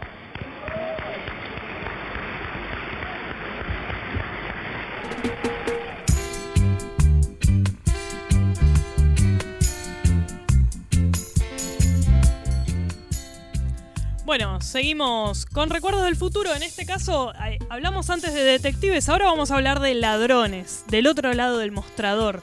Pero ladrones que no son eh, simples pungas, no sé, sino ladrones glamorosos que, que han sido un elemento bastante recurrente en el género fantástico y en el pulp y en demás eh, géneros de los que se alimenta este programa sistemáticamente. Por supuesto, de hecho, si lo pensamos, eh, lo- los ladrones enmascarados, digamos que hay muchos y muy famosos, es un elemento casi irreemplazable de- del género de superhéroes, digo, Sí. porque ah, hubo ladrones anteriores y ahora, ahora vam- vamos a nombrar muchos, pero ¿qué sería Flash sin esos superhéroes que son poco más que ladrones de bancos enmascarados? Con algunas que otras habilidades. O, Claro. o armitas que generan. Con algún cosas. arma loca. Con una- algún arma loca, sí, básicamente. sí, eso. básicamente o sea, cuando eso, se le dieron. villanos de Flash es eso. Cuando se le dieron poderes fue en el New 52, o sea que fue una boludez que después lo volvieron atrás, o sea, pero sí, es Sí, la Rocks Gallery era. Totalmente. Claro, al igual que, que Batman. Y... Bueno, no, el trompo tenía poderes, pero el uno. Bueno, está bien. Es muy específico. Está bien. Pero está perdón, bien. perdón el trompo si nos estás escuchando. Eh, no, pensaba también en, el, en la Rocks Gallery de Batman y por ende la de la de Dick Tracy, que está un Oh. poco tomado. eh, de, de ahí, poco? ¿no? ¿Un poco? Está siendo generoso. Eh, no molestemos al pobre Bob Kane que no está para No, defenderse. ok, no me molesta. El que me molesta que molestemos sería Bill Finger en todo caso. Ok, Ah, bueno. que molestémoslo todo lo que queramos. Bueno, y entonces, como decíamos, los ladrones enmascarados tienen que ver con una tradición muy de, de la literatura, digamos, de también, como retrotraernos a, a, a Sherlock Holmes, no tenemos que retrotraer a Arsenio Lupin, o Arsen, Arsène Lupin, no sé bien cómo mencionar, Sí, Arsène, Arsenio Lupin. Lupin Arsenio para Lupin. mí, es Arsenio Lupin. Arsenio Lupin, que capaz a- entre nosotros no, no suena tanto. Digo, hay, hay unas ediciones de hace poco de Pictus, de un par de novelas de Arsène Lupin que incluso creo que se cruzan, se cruzan con Sherlock Holmes, pero eh, ha trascendido en otros países. Por ejemplo, en Japón están obsesionados con, con todos los ladrones parecidos a Arsène Lupin. Digo, sin ir más lejos, Lupin III. Claro, por supuesto. eh, que es estaba- uno de los mangas y animes más famosos de la historia y más importantes de, de Japón. Es Y- como el nieto de. Claro, es el tercero, ¿no? Claro. sí. Nieto. Interesante. Y también tenemos a, bueno, a todos los ladrones enmascarados que se le ocurran, a Kaito Kid en, en, en Conan, a, mm, a Ma- Tuxedo Mask también tenía toda como esa mística del- de, de de Sailor Sailor Moon, Moon, claro. sí. O sea, hay toda una tradición en, en Japón de personajes parecidos a Arsène Lupin, eh, aprovechando que volvió Fabio al estudio. Estábamos hablando de, de los ladrones enmascarados y quizás Arsen, Arsenio Lupin es como el, el primer ladrón que tiene después como un sinfín de, de imitadores, ¿no? Sí, sí, puede ser. Eh, creo que en realidad Raffles, me parece que Raffles es anterior. Raffles es el ladrón que escribía el, el cuñado de, de, De Conan Sher- Doyle. de- de Conan Doyle, perdón. Sí, que es un ladrón de guante blanco que juega, que además es aristócrata y juega, ¿cómo se llama? Juega al cricket o alguna cosa así. Y esas Este, cosas que juegan los aristócratas, ¿viste? Claro, pero Arsène Lupin es- en realidad es, eh, es más de clase baja y, y si logra cierta posición eh, haciéndose ladrón. ¿no? Claro. Claro. Y Arsène Lupin viene del pulp, eh, son historietas eh, populares, digamos, de consumo masivo. No me acuerdo si salía en folletín, puede ser. Creo que los primeros que publica Maurice Leblanc son salen son cuentos y después empiezan a aparecer novelas. Digo, porque al toque ya ten, po- pocos años después ya tenemos a Fantomas, que sí, ya es un villano bien Claro. de folletín, ¿no? Fantomas es eh, de 1911. Me parece, sí, es sí, tendríamos tendríamos que cotejar la fecha ahí quién aparece primero, pero sí, Fantomas es más bien una mente criminal más compleja que, que un ladrón. eh, porque además asume identidades. Lo primero que hace es eh, asumir una identidad para conseguir un, premio. Tiene, mm, tiene todo, todos los elementos del folletín, los, los personajes que resultan ser hijos de otros que están en- encerrados en un manicomio. Este, y parece que al final de la saga, este, Jouvet, que es el inspector que está que lo persigue a Fantomas, o que es el único que cree, acá está la mano de Fantomas, y todo el mundo le dice, bueno, Juve, usted siempre viendo a Fantomas en todas partes, parece que resultan ser parientes también, son hermanos. Claro, y ahí tenés muchos elementos de personajes que vamos a ir nombrando en este bloque, pero Fantomas también tiene imitadores y tiene un éxito inmediato, ¿no? Con cine y películas mudas y demás, ¿no? Con Bueno, eh, hay un otra eh, en cine aparece, perdón, lo tengo, lo tengo anotado aunque este el- aparece 1911, 1913 aparecen las primeras de las películas tipo serial de mm, de Louis Philippe, el que hacía Los vampiros eh, y después él mismo hace con Arthur Bernet eh, un personaje que se llama Judex, que ahí eh, en 1916. Todas las de todas las, las que filmaron de Fantomas las filmaron durante la guerra. Eh, en 1916 este, personaje Judex que es un vengador que atrapa a un, a un banquero por venganza, eh, pero ya es, es- tiene más de justiciero ¿por qué? porque lo habían criticado mucho a eh, que era a que Fantomas era un tipo que no era un buen ejemplo. Este, este Werner después también hace un, hace un, un folletín que se llama Belfegor, que es el fantasma del Louvre, que hasta hace poco incluso tiene un montón de series, y hubo una película reciente, dibujos animados.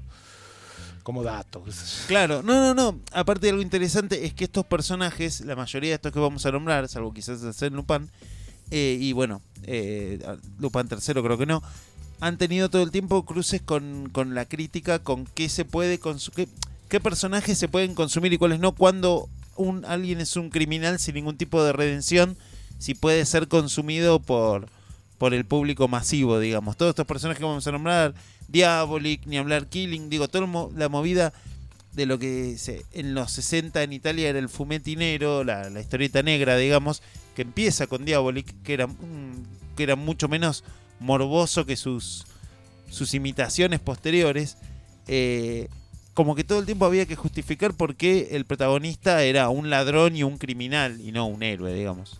Igual te digo, yo leí la primera de las historietas de Diabolic y el guion sigue eh, la primera novela de Fantomas, muy, muy de cerca, es casi una imitación. Es un afano.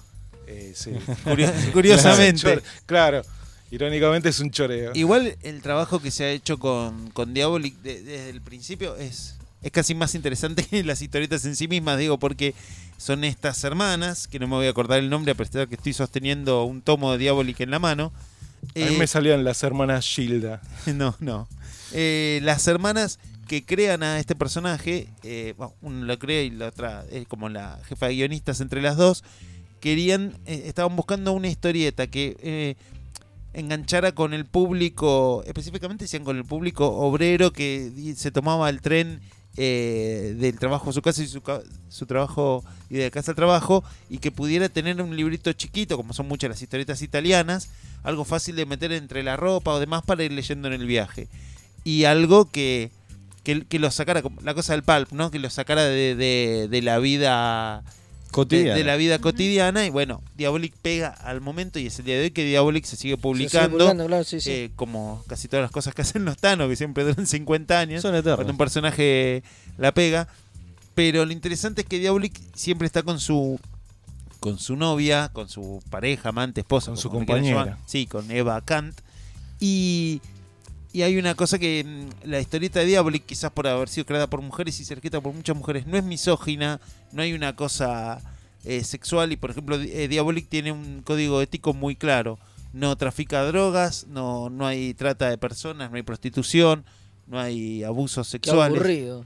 es que justamente Diabolic tiene éxito porque va hasta ahí, digamos, y él tiene sus, eh, sus eh, escala de valores, digamos. Cuando después empiezan a salir tipos como Killing, que Killing tuvo muchos nombres, pero realmente lo conocemos como Killing, que es un Ya no le tipo- importaba nada, sí, sí. Killing es el peor tipo del universo, es torrente, no sé, la peor persona del mundo.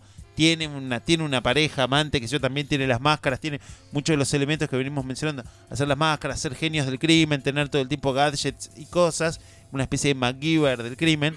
Pero si tiene que acostarse con, con mujeres, generalmente nu- nunca desnuda, por supuesto. Estamos hablando de 1966. Pero tortura, latigazos, todo el, mujeres lastimadas en todos los era muy, muy eh, misógino, bastante violento. Por eso tuvo éxito, pero al mismo tiempo las creadoras de Diabolic se separaron de esas historietas. Eh, bueno, hay muchas, Tenía un ¿no? poco más de glamour. Sí, Mr. X, Satán, y que empiezan a hacer muchas historietas cada vez más, más bestiales, ¿no? Y eso lleva a que después la, la- la censura a principios de los 70 en Italia se la lleve puestas a todas Sí, casi. Acá es en- complicado. En el libro que tenés vos, en la última página, justamente tiene como un apartado dedicado a las creadoras eh, que se llaman Ángela y Luciana Giussani. Sí. Muy bien. Eh, y acá cuenta un poco quiénes, quiénes son las creadoras de, de esto, bueno, y les agradece eh, a Ángela y Luciana eh, haber permitido que se eh, traduzcan al español para poder ser disfrutadas en este idioma y demás. Como que se les da cierto nivel de crédito, más allá de que en, en la portada no, no están los nombres ni nada. Yo hace poco vi algo que era una. En realidad, eh, una de las historietas que vi era como una presentación de una colección de. Viste que yo te pasé unas páginas. De una colección como las que hay en los kioscos, qué sé yo, de Diabolic. Y también había toda una presentación muy seria del- de, de estas hermanas. Me parece muy bien. Muy interesante. Las New Yeve italianas. Sí. Claro. Eh, bueno, y aparte, por supuesto, está la película de, de Mario Baba, que es buenísima, Danger Diabolic, con John Philip Locke, que es, es hermosa, digo, que le gusta el cine italiano psicodélico de los 60, 70, Es muy divertido. eh, es muy buena, pero digo, son personajes que, que han pegado mucho. La, la carrera de, de Diabolic, bueno, es más que nada, sobre todo de Italia, ¿no? Los, tan, los yankees casi no lo conocen. En España se publicó, en Latinoamérica conocemos lo, lo de España, pero por ejemplo, la carrera de Killing, que era un fotorromance, o sea, una fotonovela, no una historieta, que era muy parecido, pero peor. La carrera de Killing es increíble porque pega. En Italia salen más o menos 60 tomos, se lo lleva puesto la censura, como decíamos. recae en Argentina, donde lo publica Record. Los Eh, escribía Morain. Claro, donde estaba Scuti, se da cuenta que esto puede funcionar acá y hace todo un universo expandido de personajes que se cruzaban con Diabolic, con, perdón, con Killing, pero que no, no eran italianos, eran de acá. De hecho, Araña Negra, que era una ladrona enmascarada, era... Estamos hablando de historietas, De- las historietas dibujadas por García Seijas en Scorpio. o No, algo no, más? yo todavía decía las fotonovelas. Todo el, Claro, el- todavía era fotonovela. El universo expandido de Killing son todas fotonovelas. De hecho, claro, cuando se terminan los tomos italianos, eh, acá se sigue produciendo la fotonovela. Y como hacían una, ya que estaban, hacían cinco. Yorga el hombre lagarto. Claro, yo leí el crossover entre eh, Killing y Yorga el hombre lagarto. Es maravilloso. Qué bueno. Maravilloso. Qué lindo todo eso. Y después están las pelucas, las películas turcas que no se pueden creer de Con Killing. peluca también. Las pelucas está bueno. Las pelucas turcas. Las pelucas turcas. Filmaron 8 o 10 Wow. en 1967. Era genial, un ejército turco filmando las 24 horas del día. Vi solo, debo reconocer que solo vi Killing versus Mandrake, no se podía creer.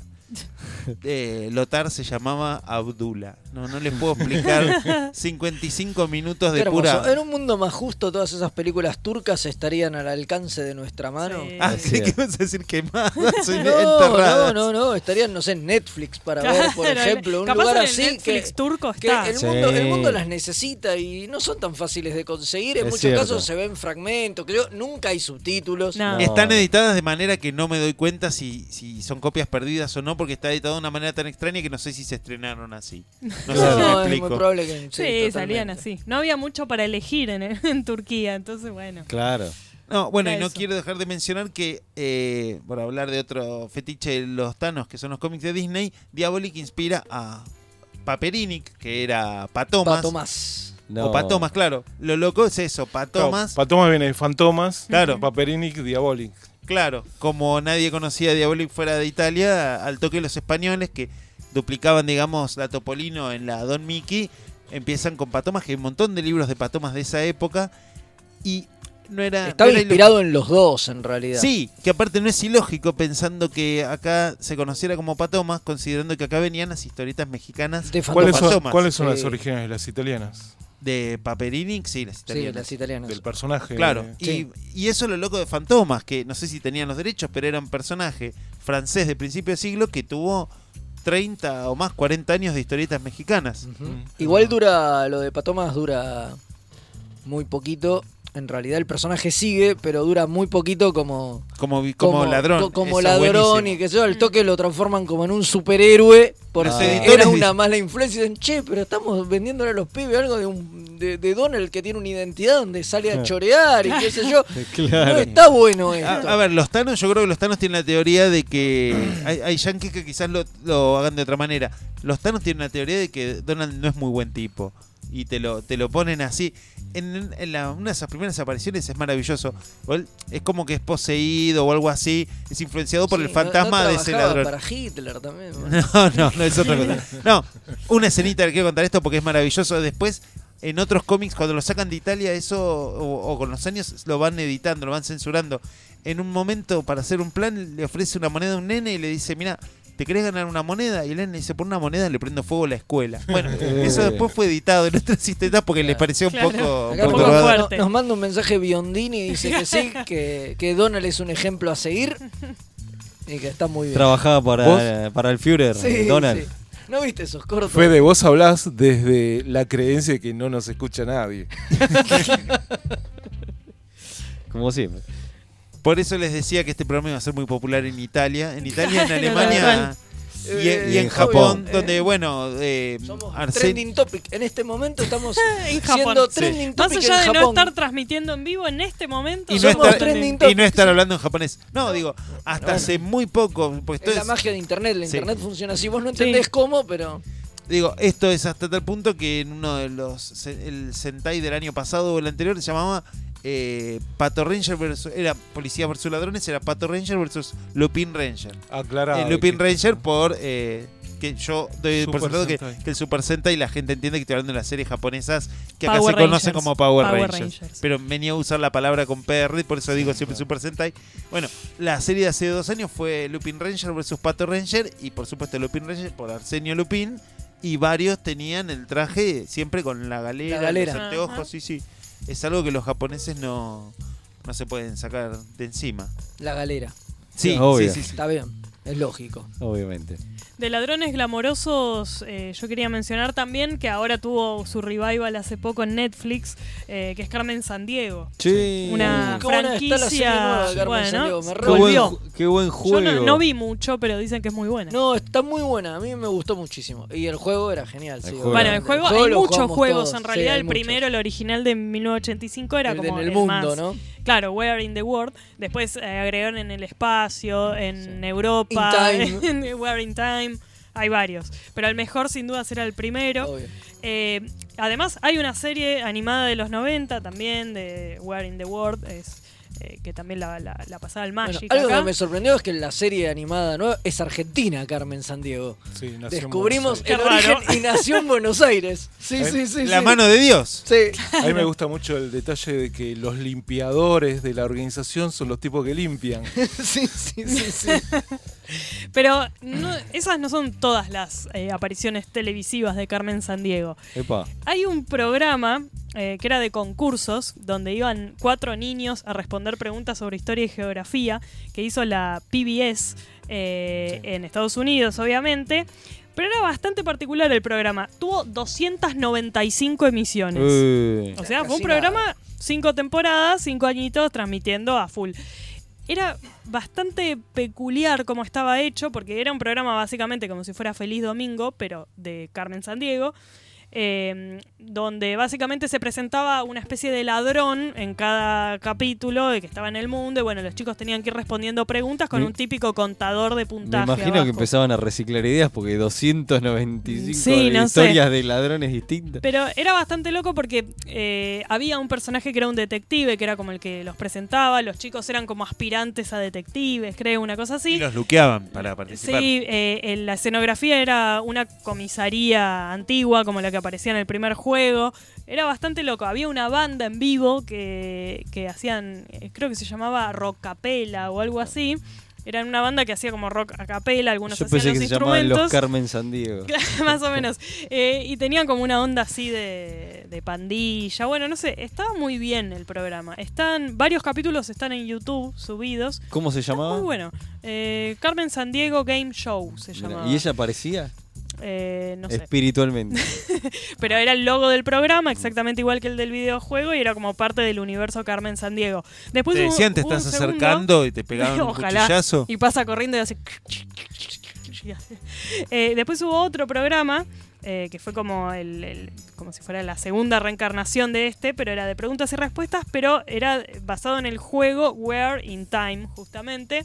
Y estaban como una especie de máquina del tiempo y creo que tenían que resolver eh, misterios para evitar paradojas temporales. Era Ah, como una mira. especie de ministerio del tiempo, pero de, pregunta, preguntas y de preguntas y respuestas con niños. Mucha Mira. responsabilidad para esos pibes. Mira, Demasiado. creaste una paradoja temporal, nos gobierna Hitler hace 50 años, nene. Gracias. Claro, era A lo mejor era un programa del gobierno para prepararlos para misiones verdaderas. Claro, puede ser, también, puede ser. Claro, como Trump. Era como el ¿y ahora escuadrón del tiempo, claro. Sí, sí, no, pero estaba bastante bien el programa y tenía como toda una puesta en escena bastante, bastante interesante y leyendo los comentarios de los videos de YouTube, evidentemente es como un clásico para, para los yankees o para al menos de algún sector de Estados Unidos, eh, que todos recuerdan ese programa y era como el típico programa del O sea, que todo a- niño quería ir. Vos a Estados Unidos decís eh, tal Carmen programa y Bueno, que pensar PBS es justamente eso, la cadena Claro. de Claro. televisión pública, Claro. Donde sí. hace 40 años o más que está Plaza César. Y el creo que, claro, era como Feliz Domingo. Cada tanto en el programa también te pedían eh, que aportaras a PBS, que no sé cómo Ah, se sí, sí, sostiene, sí, sí. pero creo que tiene como un sistema de, de donaciones, pone una plata. especie de crowdfunding de, de televisión. Ah, mira. Eh, y entonces, durante el programa, cada tanto interrumpían y decían, bueno, por favor, manda un sobre con 3 dólares y Mira. ayúdanos a seguir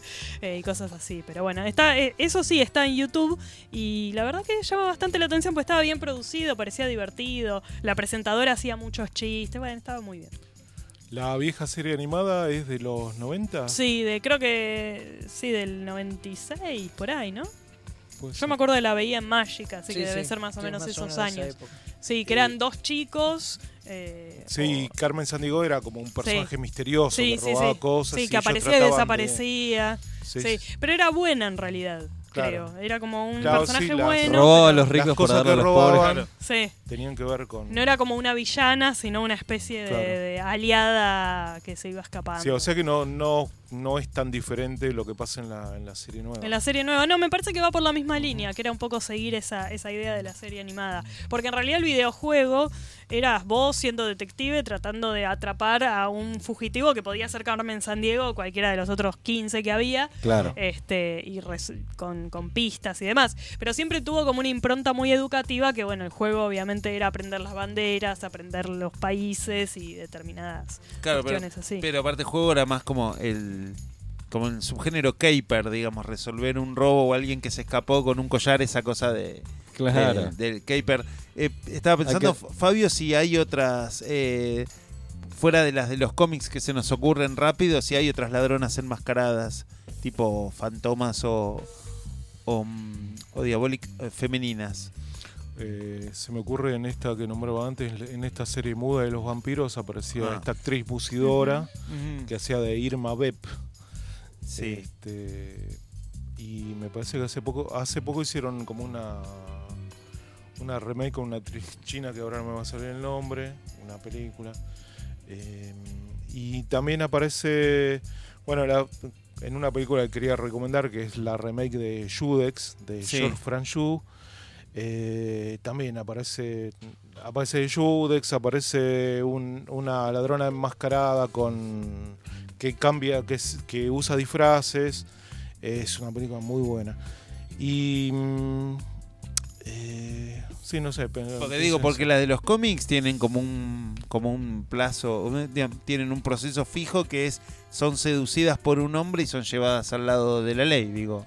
Catwoman, Claro. eh, Black Cat con Spider-Man, incluso podríamos decir algo parecido de, de la de la viuda negra, aunque sea una espía, pero también era como una ladrona y también la seducen para, para corregir sus caminos, digamos, hay como una cosa muy no voy a, sí, no voy a decir machirula, pero No sé. pero, Se me pero- ocurre otro ejemplo, porque también es de otra película de Franju que le, es, laburaba con, con el hijo del este director que había hecho las de Fantomas. sí, Y entonces tenían ese amor por, por ese tipo de ficción. Franju es el de Los Ojos Sin Rostro. sí. Bueno, hizo esta Judex en el 63. Hizo otra que se llama Nuits, eh, Noches Rojas, lo digo en castellano. O El Hombre Sin Rostro.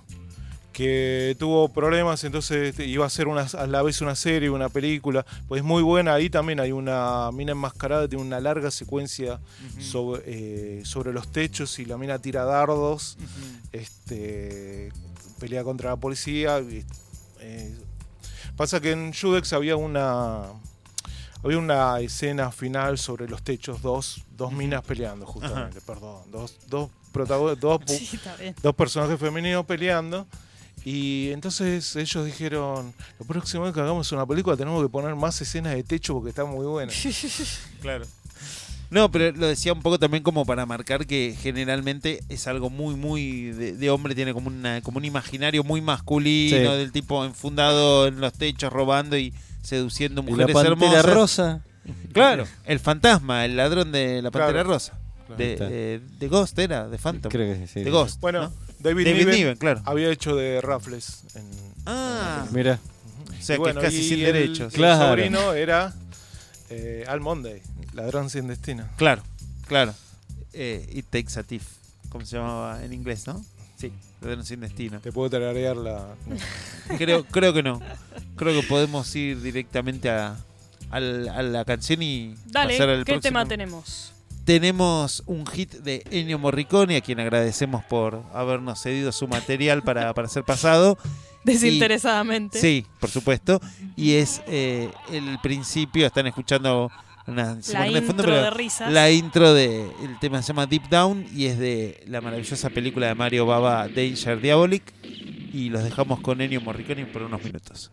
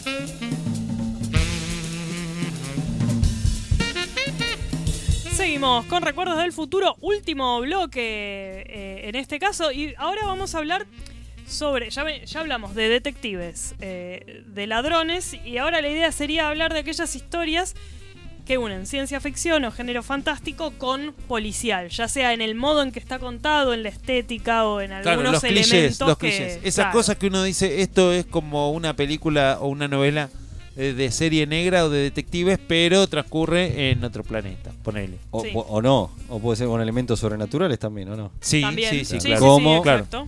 ¿Cómo es la oportunidad perfecta para hablar de Kolchak? Claro. Que- Siempre es la oportunidad Siempre la oportunidad. programa para hablar de Sí, Kolchak. siempre la Creo que oportunidad. hasta ahora en todos los programas mencionamos Sí, sí, Kolchak. sí. Claro, pero con la diferencia que yo no sé tanto que me puse a, a ver bien y a, y a conocer Sos el fan personaje. de Kolchak. Claro, me hice fan. Yo obviamente. creí que era fan de Kolchak desde, desde Desde- chiquito, desde la desde, que, cuna. No, no, no. desde que empezó Sí. Kolchak. Después, Después- después sí. te paso la novela original de Jeff Rice. Por favor, por favor, por favor. Este, no, aparte hace poco me vi la primera película. Claro. Este, de, de Night of the Stalker. Sí. Este, y bueno, es persona. Y después tengo la serie, que ¿cuánto estuvo acá? Los que saben más mejor, ¿de qué tuvo? ¿Dos, ¿Una temporada? No, una temporada Una temporada, claro. Sí, muy corto, muy corto. Este, Pero de- se dio mucho. en El cable la redescubrió en los 90 cuando hacía mucho que no se daba. Hoy en día hay. Se puede ver en YouTube. Hoy en día estaba. hay cómics, cómics producidos actuales que, Sí. que están bastante bien. Sí, Algunos se dibujan acá en Yo Argentina. creo que, que mucha gente lo, lo llevó a conocerlo, que yo por porque el creador de X-Files este, lo nombra como Chris Carter. lo nombra como una de las Sí, influencias. como una de sus influencias. Entonces como que es el link, viste, uno de los primeros links que va, entonces ahí por ahí hay muchos que, que lo empezaron a admirar y conocer, este, en mi caso me llevó por otro lado, pero bueno, este pero sí, es súper recomendable y está en YouTube, por lo menos estaba, habían, estaban casi todos los capítulos. Yo la veía los domingos a la noche en Canal 11. Claro. Y la película, la primera de Night of the Dark, encima que la historia termina, o sea, no tiene un cierre, después bueno, como tuvo tanto éxito, eh, es buenísima, es este Es de Richard Madison. eh, sí, que exactamente, claro, yo soy fan y me pongo de pie. Eh, no, me parece fantástica. O sea, se recomiendo por ahí mirá la película que te podés llegar a conseguir, este, se puede llegar a. Sí, se consigue. Eh, Jeff Rice, eh, Jeff Rice, que se llama el tipo, eh, había escrito la novela y la trataba de vender y la gente le dijo, ¿te parece que la presentamos para, para adaptarla a cine? La vendieron como, como posible fuente de guion, la agarró Madison y, y fue bastante exitosa. Eh, creo que se iba a llamar Las cintas de Kolchak, pero ya estaban las cintas Claro, de Anderson. Porque él este, iba Él grabando. graba, claro. Él iba grabando y bueno, cada, cada episodio él es un periodista, ¿no? Claro, Pero bueno, sí, tiene sí, sí. estos tintes eh, detectivescos porque sí, un periodi- el Sí, es como un periodista de investigación paranormal, Sí, sí, digamos. sí, cada capítulo va- uno se encuentra, no sé, un zombie, un vampiro, un hombre lobo, un destripador. Y empieza siempre él grabando Claro, una cinta con el caso y todo lo que pasó, digamos. Una especie de Rolando Graña de, de lo inexplicable. De lo sobrenatural, Qué claro. interesante alegoría que estás haciendo. pero bueno, obviamente, Goya siempre eh, uno busca la oportunidad, como dice Male, para decirlo, Sí, pero sí, en sí, este sí. caso. Yo tengo que ver la serie, vi creo que la película nada más. Yo vi varios capítulos, está, está, está, está muy, muy bueno, muy bueno. Sí, algu- algunos momentos con el del zombie y el de otros. eh, uno que, te- que parece que tiene que ver con algo a- eh, de antisemitismo, porque aparece en esvástica, tiene que ver con otra cosa. Es muy bueno. No quiero spoilear nada porque. vale. Hay uno que me, No me lo vi. recuerdo que viene en este momento, es el, eh, bueno, que parece como una reversión moderna del jinete sin cabeza, pero es un motociclista. Claro, Está sí, bueno que hasta sí, eso, bueno hasta eso. eso lo hacen en un capítulo de la serie animada de los cazafantasmas. Así que, pero bueno, primero lo hizo. El motociclista Kolchak. sin cabeza. Exactamente. Me sí, suena sí. haberlo visto también en algún otro lugar, pero no sé. Sí, sí, sí, sí, Sí, pero lo hizo y primero. el Ghost Rider que tiene la cabeza sí. prendida de fuego. Claro, bueno, bueno, obviamente, pero lo hizo primero Kolchak. Sí, no metafóricamente. Claro, claro, claro. claro, claro, Sí. claramente, claramente. Bueno, hay un montón de ejemplos. En- hoy subimos justamente una, una imagen a Facebook hablando un poco como para que los oyentes también recomendaran eh, películas que, que junten estos elementos. Eh, yo me quedé sin batería, así que si alguien con teléfono celular puede fijarse, podemos ir leyendo las, las recomendaciones que habían puesto. Blade Eh, Runner a la cabeza, ¿no? sí, es, lo, es primero como la lo primera que se primero te que, se te ocurre, ¿no? Sí. Pensás O sea, en pensás en- policial, policial, en el futuro. ciencia ficción, Blade Runner. Sí, Blade Runner, sí, es como lo primero que, que te cae de la Que yo creo que la película tiene más esa impronta. La novela, yo hay cosas que me olvidé, eh, pero Y que era hay- bastante hay- diferente a la película claro. y la La película novela- va más de lleno a la cuestión Sí, policial. la película es un film noir eh, Exacto. Creo que ni ambientado siquiera- en el futuro y, el tema de, totalmente. y el tema de la persecución, ¿no? Como una cosa más por ese lado. Creo que ni siquiera transcurre en la misma ciudad, ¿no? No, totalmente. tiene un montón No, de cosas aparte, diferentes. un elemento bastante importante es que en la novela eh, eh, la tierra está muy despoblada, no Sí. es como en, en la película. En Entonces, la, como en que la la película igual se supone que pasa eso y, y te cuentan como que están evacuando la Sí, tierra, pero... en realidad ves como escenas de, de ciudades bastante congestionadas. claro, te habla de la superpoblación, en cambio en, la novela no, está la tie- los que no se pueden ir justamente por un tema de plata Claro. porque la tierra está contaminada. Claro. Entonces eh, hay un vacío y este tremendo, pero eso en la película no, obviamente, no, no sé- Sí, no la película tiene una cosa más como recargada y de, y de suburbio, Claro. digamos, que, que está bastante explotada más que la, que la novela original. Exactamente. Sí, sí, pero es verdad como dice Fede, es uno de las como estamos hablando acá, los primeros que pensás es Es lo primero noir, que- lo- sí, lo primero Blade que Runner. pensás, Sí, sí, totalmente. Y, y al toque está, por poner unos 20 años más modernos, ponerle está Dark City. Película Bueno. que Sí, acá, también, sí, totalmente. sí. acá ha pasado bastante. No, no pasó tan desapercibida. Me parece que es una película que no, no está muy. Se la comió Matrix. Sí, Claro, fue- Un poco sí, Sí, un poco sí. La sí, eclipsó, Y la digamos. carrera de Alex Proyas, no sé qué pasó, ¿viste? Se perfilaba como Ah. para Claro, The Ser- Crow, Dark City y. ser un director así de culto que y desapareció. No, no sé qué más hizo después, pero medio que No, pasó no, por debajo. siguió filmando. No, siguió filmando. Yo, Robot. Yo, Robot, Sí, bueno, ahí está.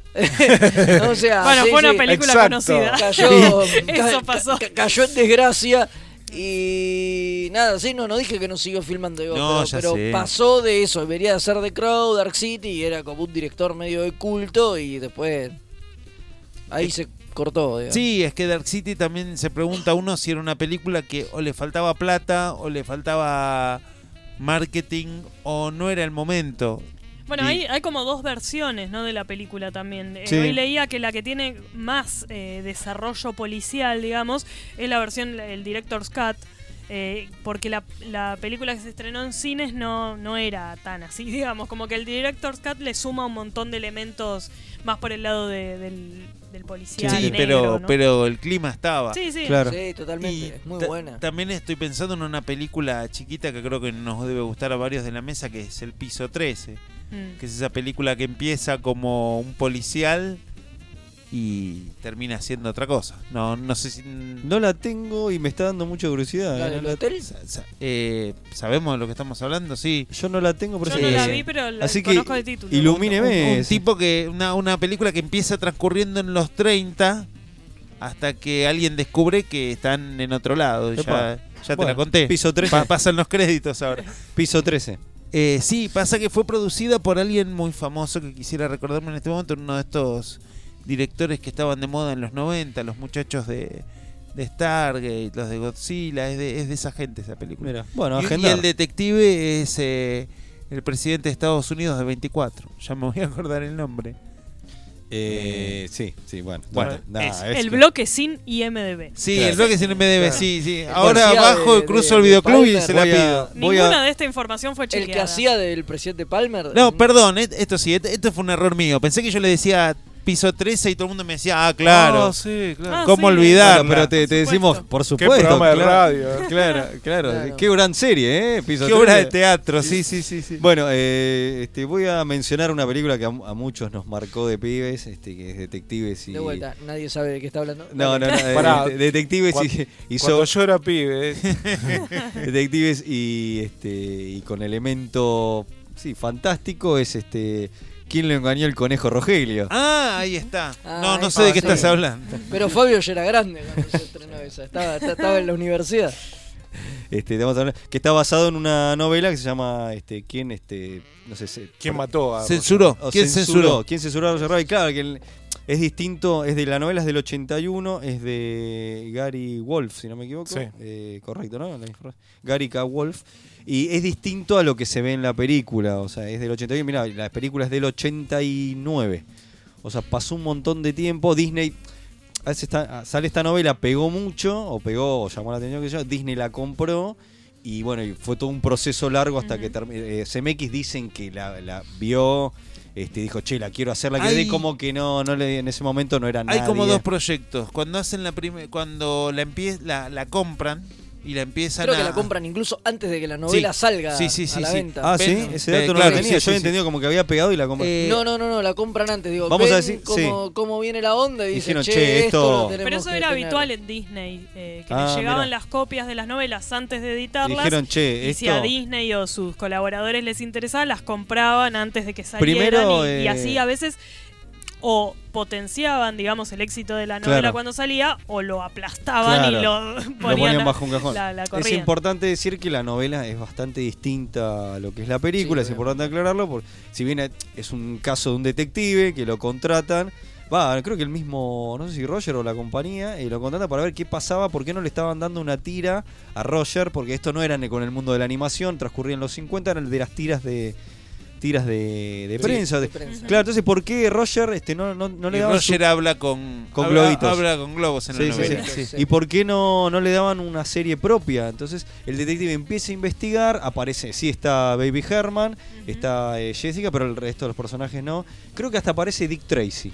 Este, cosa que, este, con una tira de prensa empieza a investigar y termina siendo una, una maroma de, de- de que empieza a desentrañar un montón de cosas ocultas y conspiraciones, qué sé yo, que este, son mucho más, no sé si mucho más complejas que es en la película, pero termina dando un montón de cosas y es muy, difer- muy diferente, la cual yo no la leí y estoy muy con muchas ganas Hay de- tres novelas, creo, hasta Sí. el momento de Roger Rabbit. Sí. El tema con, con la película es que cuando la empiezan a, a producir, 81, 82, eh, Disney no estaba en su mejor momento. No, y no lo podían pensar como una película que tuviera los fierros, digamos, mediáticos, la, la distribución de las películas de Disney Pictures, digamos. Claro. Eh, Estaba de entonces, capa caída Disney, digamos, en esa época. Claro, lo piensan como una producción independiente que después iban a ver cómo la distribuían y lo que hay, porque existe, hay un, un documental creo que para cable que es de, la época que se llama ¿qué, está- qué estamos haciendo en Disney Studios? Y hay un como un demo reel que hay animadores de Disney trabajando como, como detectives. El Eddie Valiant es un animador y, y está la animación de Roger que es completamente mucho más cruda que lo que es. Iba a ser una película casi para adultos. Eh, no sé si no está trabajando en, si entre los animadores que la hizo no está Tim Burton, que está fue el breve tiempo que estuvo como animador que en ver el estudio. coincide con la época, Sí, pero por ahí creo llegó sí. más, no Creo que llegó sí. más tarde. No pero bueno, la tuvieron que cajonear porque no le servía el perfil, no, no le servía, no era PG-13, no era PG, digamos, no era apto todo público. Pasaron muchos años hasta que alguien, alguien del estudio decidió eh, darle la luz verde, pero para eso necesitaban plata externa. Y ahí es que empiezan a contactar a, a, mm, Spielberg. Spielberg automáticamente la quiso hacer, pero Y- no la podía dirigir. Spielberg es un factor importantísimo en la película porque Spielberg fue, se dice que fue como casi como puerta en puerta en los estudios para pedir los derechos de, de los dibujos De animados. los dibujos animados. Fue sí, todo todos tocando- los personajes de Warner que aparecen y demás. Hola, soy Spielberg, ¿me, me dejas usar eh, los personajes? Y... Es que era el único tipo que le iban a dar el ok. Por eso Por también eso- Ya sale en ese, en como ese momento Amblin. ya estaba totalmente consagrado. y bueno. Claro, aparte es Ya el, podía hacer lo que él aparte es el Dream Team de Frank Marshall y, Claro. y- Marshall Kennedy y, y- claro. CMX. Y Claro. bueno, ahí entra la ecuación también CMX, que, que como yo mencioné antes, CMX parece que la quería hacer, eh, pero como no tenía, no había, no había pegado ninguna gran película, recién cuando empieza a pegar, este, ahí como que lo ven el visto bueno y ahí CMX, encima que se lo conoce como un eh, Spielberg, como la padri- eh, lo padrina siempre a CMX, este, entonces ahí entró en la ecuación. Y bueno, esto de Spielberg de ir puerta en puerta, de ponerse de productor y que hizo que el proyecto este, saliera, hizo el proyecto salir adelante, eso le también hizo un trato muy, muy fuerte, que es, es llevarse el 50% de, de, de este, de, o sea, de ganancia y creo que hasta de derechos. De, por eso una de las grandes cuestiones, o sea, Spielberg así como fue el que logró que Roger Rabbit eh, saliera y todo se diera, esa ecuación mágica y maravillosa, es también lo que se dice uno de los grandes responsables para que no saliera una segunda parte. Claro, que supuestamente iba a ser quien mató a Roger Rabbit, la habían empezado a laburar, todo. No sé si basados o no en la segunda novela. También el No, autor creo estuvo que no. Más de 10 años sin. eh, te- seguía escribiendo las novelas y no las publicaba. Es como. Un quilombo barro. Eh, durante mucho tiempo, creo que Roger ni siquiera está en los parques, ya en un momento Disney publicaba los cómics, qué sé yo, pero... Estuvieron los cortos animados. Sí, Hay sí, cortos. sí, sí. Hay tres. Pero digo, hubo, hubo mucho merchandising, que yo, pero es como una pesadilla de derechos Claro. para todo el mundo, Claro. Roger Rabbit. Es un Claro, problema. por, por este tipo de cosas que estamos contando y que la cuestión esta de que no... eh, un tema de Spielberg, de que la segunda película que iba a ser iba a ser como una precuela. El que te iba a contar los orígenes de... transcurría en la época de la Segunda Guerra, Jessica Rabbit lo secuestran los nazis y, y Roger salía con un humano que no era Eddie Valen, era otro. Y ahí se terminaba revelando también que quién era este el padre de Roger Rabbit, que bueno, spoiler, yo no creo que nunca lo hagan, si sale alguna novela o algo, era Box Bunny, era el padre de, de Roger Upa, Rabbit. era Ese- buena. ese- Iban a ir todos presos, pero estaba bueno. Claro. Bueno, pero Spielberg tenía un tema con las secuelas de las películas también. Claro. Como que en general, si no estaba muy seguro de que la película. eh, que había que hacer una secuela, digamos. No. Él mismo boicoteaba bastante la idea. Bueno, de- por con eso- casi todas sus eh, películas pasó pasó con películas muy exitosas que uno dice, ¿por qué no tiene una secuela, no sé, ET? Porque ¿Cómo que no tiene el libro de ET en el planeta verde? Está ese libro. Pero, Pero- nada, como que él siempre era medio, no, no estoy seguro, mejor hago otra cosa y así iban Pero a la mutando los proyectos. encuentros cercanos que pensaron, Sí. dijeron siempre que iban a tener una secuela, terminó siendo ET. Sí, ET y un poco Poltergeist también. Como que algunas ideas las agarró, las volvió a acomodar, digamos, y, y sacó las otras dos películas. Pero sí. Eh, para irnos de las ramas, o sea, ir a, a lo- un poco porque empezamos a hablar un poco del trasfondo de Roger Rabbit. Eh, lo que quería decir que bueno, los guionistas que este, estuvieron trabajando en la película se basaron en la película esto del noir, los detectives y todo esto en, en Barrio Chino de Polanski fue una de las grandes este, influencias para esto. Bueno, y el protagonista sí es un de- es un detective que investiga el- eh, todo el mundo lo conoce, pero bueno, no importa, este, está bueno. Investiga este lo que pasa con, con Roger, que este, bueno, este, toda esta, esta, esta- esta trama, y con este mundo de cartón que por eso a muchos no, nos voló la cabeza. Y fue la única vez que se pudo, pudimos tener esa, esa unión, ese gran crossover, como me gusta decir, en Claro. lo que leemos cómic, de todos los personajes animados. Y Zemeckis siempre viene diciendo que él la quiere hacer la segunda parte, porque él como así como peleó para quererla dirigir, después bueno, se terminó haciendo, pero por ahora se ve... Es un quilombo de derechos. Es un Claro. quilombo de derechos, Yo exactamente. creo que tiene el peso suficiente SMX como para, Para pa- hacer- para Pero- bancarla. pero hay que ver el tema de Spielberg, decir, de che, Spielberg". yo la hago y qué sé yo, pero sí. Pero hay que ver el tema de Spielberg, por ahí viene por ese lado. Dicen muchos que uno... Son demasiadas empresas con las que hay que arreglar entre Sí, sí. obviamente. Exactamente. Pero, perdón, no vamos a hablar de, de la Sí, falsa de Roger Rabbit. quieras. No, pues no, lo digo como para molestar. ¿Cuál? La falsa Roger Rabbit, Cool, Cool World, de Ralph Bakshi. Obviamente. Bueno, cuando estaban hablando de, de el una- mundo de Holly. Cuando querían hacer, vos decían de Roger Rabbit que la querían hacer para, para adultos, yo pensé, obviamente, en la cabeza uno piensa en, en Cool World. pero esa tiene menos de policial, digo. Eh, Claro, sí, eh, pero Brad Pitt no es un, no era un detective. Sí, Sí, bueno, pero sí. está medio de, pero no es el protagonista, está medio desdibujado. digo. Hay poco de. So- digo, estábamos hablando de solamente- policiales y que yo digo, tiene Sola- poco de trama sí, policial, me parece Cool World. Solamente, A mí me solamente gusta mucho World igual, eh, Quería pero mencionarla. Hace muchos años que no la veo.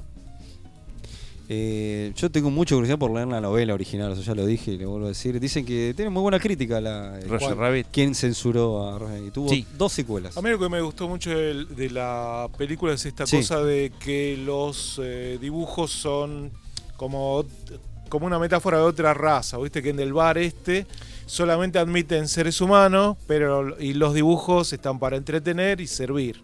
Totalmente.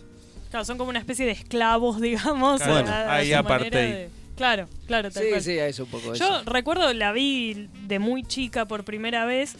eh, y me acuerdo que me pareció, es una de las películas que agruparía en todavía no estaba preparada para verla, porque había una cosa de que al ser dibujos animados, qué sé yo, la típica te la alquilaban, y me impresionó un montón. Y me impresionó justamente porque, por el tema de, de- del, yo creo que era por el elemento de policial un poco más, eh, no sé, que me resultaba un poco más jodido. Y me acuerdo de, de la escena en que el personaje de, mm, era... Doc Brown, ¿no? Sí. Eh, Sí. Claro. Christopher Lloyd. Claro. Se Claro, saca los anteojos, terrible. tiene los ojos de dibujo ojos animado, eso me impresionó. Hay algo, sí, bueno, hay, tengo una Pero anécdota no, muy afortunada. de mi- yo se- la vi con mi sobrina muy chiquita. En un momento me voy, No, me voy y la dejé ahí. mirando justo ahí No. y me vino corriendo a abrir un portazo. Y dice, "Guau", que pone- pegó un grito. Es se- que es muy impresionante esa parte. Pobre, y aún creo, no sé si la volvió a ver. No, porque- no, yo me acuerdo que me impresionó mucho. O sea, a la película le encantaban los cortos, qué sé yo, pero Sí. ese momento. Sí, sí, sí, es como Bueno, lo bastante que quisieron hacer Yo con. fui al cine a verla porque soy Yo tam- mayor, yo también parece fui al cine. que- Sí, sí. Yo creo que fue al cine, De me llevaron. Fabio no me sorprende, men. No, lo que quería mencionar que vos mencionaste el personaje de Christopher Lloyd, de, Sí. del juez este Doom. Que quería, eh, en la película una de las ideas era que quedó fuera porque Disney no quiso, era, te iban a decir que era, era el que había matado, el cazador que había matado a Ah. Bambi. Y no, Ah, esto Disney. creo que alguna vez lo hablamos, no hace mucho. Y, Sí. y Bambi, eh, y Bambi. En el programa anterior. seguramente. A mí lo que me pasó fue que cuando vi el, dijo no. cuando vi el tráiler, yo pensé, hicieron una película para mí, porque yo era el tipo que al que le preguntaba, ¿qué, qué Saber- quién es Tex? ¿De qué me estás Claro. hablando? Claro. Y esto sirvió mucho para universalizar de alguna manera ese tipo de, de, de- de- de directores de cartoons que, que nosotros nos gustaban, admirábamos. O sea, Tex Saber y Chuck Jones. Claro. Bueno, a Chuck Jones dice que no le gustó la película. ¿eh? No, mira. Un detalle. Siempre que- hay uno que está. ¿Por qué viste, no laburó él? Eh, puede Yo ser. estoy seguro Yo lo banco a. Chuck Jones hasta Sí, la a tumba. full, a full. Pero dicen que no le, no le, no le gustó. No sé, qué sé yo, cosas de, de la vida. Pero sí, fue una película que, que- que marcó este, un antes y un después. Y un proyecto muy loco que se pudo hacer en un momento muy particular y que parece imposible hoy por hoy este, que se pueda replicar. ¿Qué sé yo? ¿qui- ¿Quién te dice este, cuando nosotros seamos viejitos y sale una de Roger Rabbit 2? Si a alguien le importa, ¿no? ¿No? Ese es el tema. Pero yo creo que sí. Las nuevas generaciones o, o nosotros siempre se las hacemos ver a las viejas y siempre está, está dando, es como una gran película de culto. No fue de culto porque fue un éxito de taquilla, pero este es una película que cada tanto uno, este, y sobre todo que nos gustan los cartoons y todo eso. No, A mí que- me parece muy buena. Es mejor que Forrest Gump. Seguro. qué comparación. qué- Estaba pensando, películas de los 90 que no me gustan, estaba pensando en el quinto elemento y no sé si Sí. en el futuro la gente recordará el quinto elemento. Yo me acuerdo que fue una de esas pocas películas donde me aburrí muchísimo durante toda la película y digo, esto es Coincido, una basofia. coincido. A mí me pasó con las 12 pruebas Asterix. Así que. A mí me gustaba el quinto elemento. No sé por qué, pero. A mí me me pasa como con Blade Runner. Me parece que tiene elementos para. más para hacer una serie que. Tiene como, como elementos espectaculares que no terminan de cohesionarse en una historia. eh, no sé, en un buen relato policial. Eh, Sí. Sí, es verdad lo que dice Fabi. Sí, sí, pero es- no, medio termina siendo fallido, ¿no? Este, una pero- serie de media hora, Rick Deckard, detective del futuro. Bueno, pensando en Sí, detectives. además el tema de que eh, para mí el problema también del quinto elemento es como el final o, o la resolución medio cursi, que es como, Claro. Ah, bueno. un horror, un horror. No, perdón, pensaba que uno de los detectives, digamos, que marcó fuego todo el tema del policial y que siempre se recurre, que es eh, Mike Hammer, de... Ya me voy a acordar el autor. Spillane. De Mickey Spillane. Mickey Spillane tiene una carrera interesantísima porque él había trabajado en los cómics durante todos los 40 casi para, para Timely, lo que antes era Marvel, o sea, con, con Stan Lee, con toda esa gente. Casi no hizo superhéroes, pero hizo de todo. Y el tipo no, no la pegaba. Cuando deja de trabajar en los cómics, estaba intentando vender una serie que se llamaba Mike Danger, una serie de una tirada de diario, ¿no? Sí. Mike Danger. No la puede colocar, hay gente que cree que salió en algún diario, pero nadie está muy seguro porque nadie la tiene. Y el tipo congela todo, re- reescribe eso en una novela que es la primera famosa novela de Mike Hammer, que es eh, Yo el Yo el jurado. jurado, que se hizo automáticamente millonario, un clásico de la- las colecciones brugueras del Club del Misterio. Claro. Eh, el tipo es automáticamente millonario, que yo, pasa a escribir libros durante 50 años y después Tecnocomics, que era una editorial que ustedes se acordaron que en los 90 quiso hacer mu- mucha plata y perdió mucha plata contratando a grandes nombres Sí. para desarrollar Yo sus conceptos. Sí, sí, sí, sí. Eh, Neil Gaiman, Leonard Nimoy, qué sé yo. Y lo contratan a Mike Spillane para usar Mike Danger y que no la escribía él, claro, sino Max Alan Collins, Max. Alan Collins, claro, que era un Mike Hammer, digamos, pero del futuro. Un tipo en el futuro, yo Ya. lo dibujaba Barreto y estaba bien, pero bueno. Y No fue el tipo que. Es, es interesante porque es un tipo que dio vuelta 50 años, se aburrió de los cómics, se hizo millonario y después agarró esos mismos conceptos hicieron unos cómics que igual no. Tecnocomics igual no funcionó. Eh, Max, Alan Col- eh, a Max Alan Collins, que es escritor de novelas y que ha escrito cómics también. Batman ha escrito Batman. Eh, ha escrito Batman para tiras de diario también. Cuando Sí, estaba la película, la película salía una nueva tira de diario del post Barton, escrita por él. Max Eh, Collins hizo Dick Tracy, Dick que por- Tracy, gracias sí. a Dick Tracy lo contratan para hacer Batman. En Batman falla por un montón de cuestiones de editorial, editores, quilombo, qué sé yo. Pero en Dick Tracy la rompió. ¿O no, Claro, Fabio? ¿Vos lo bueno, pero eso? eh, las tiras de diario, para alguna nota las, las, las leí, pero no sé si me decías eso. Eh, sí, sí, sí. Sí, sí, te preguntaba eso. Este, eran raras, estaban bien, tenían como. Era como. Trataba de reflejar como el universo de la película, pero de una manera un poco más cruda. Lo que te decía es que Collins lo, lo que es es el albacea de Mickey Spillane. Era muy amigo de él, y cuando Mickey Spillane vio que no, no iba a poder seguir escribiendo, eh, le dejó todos los manuscritos para que, para que él los continuara.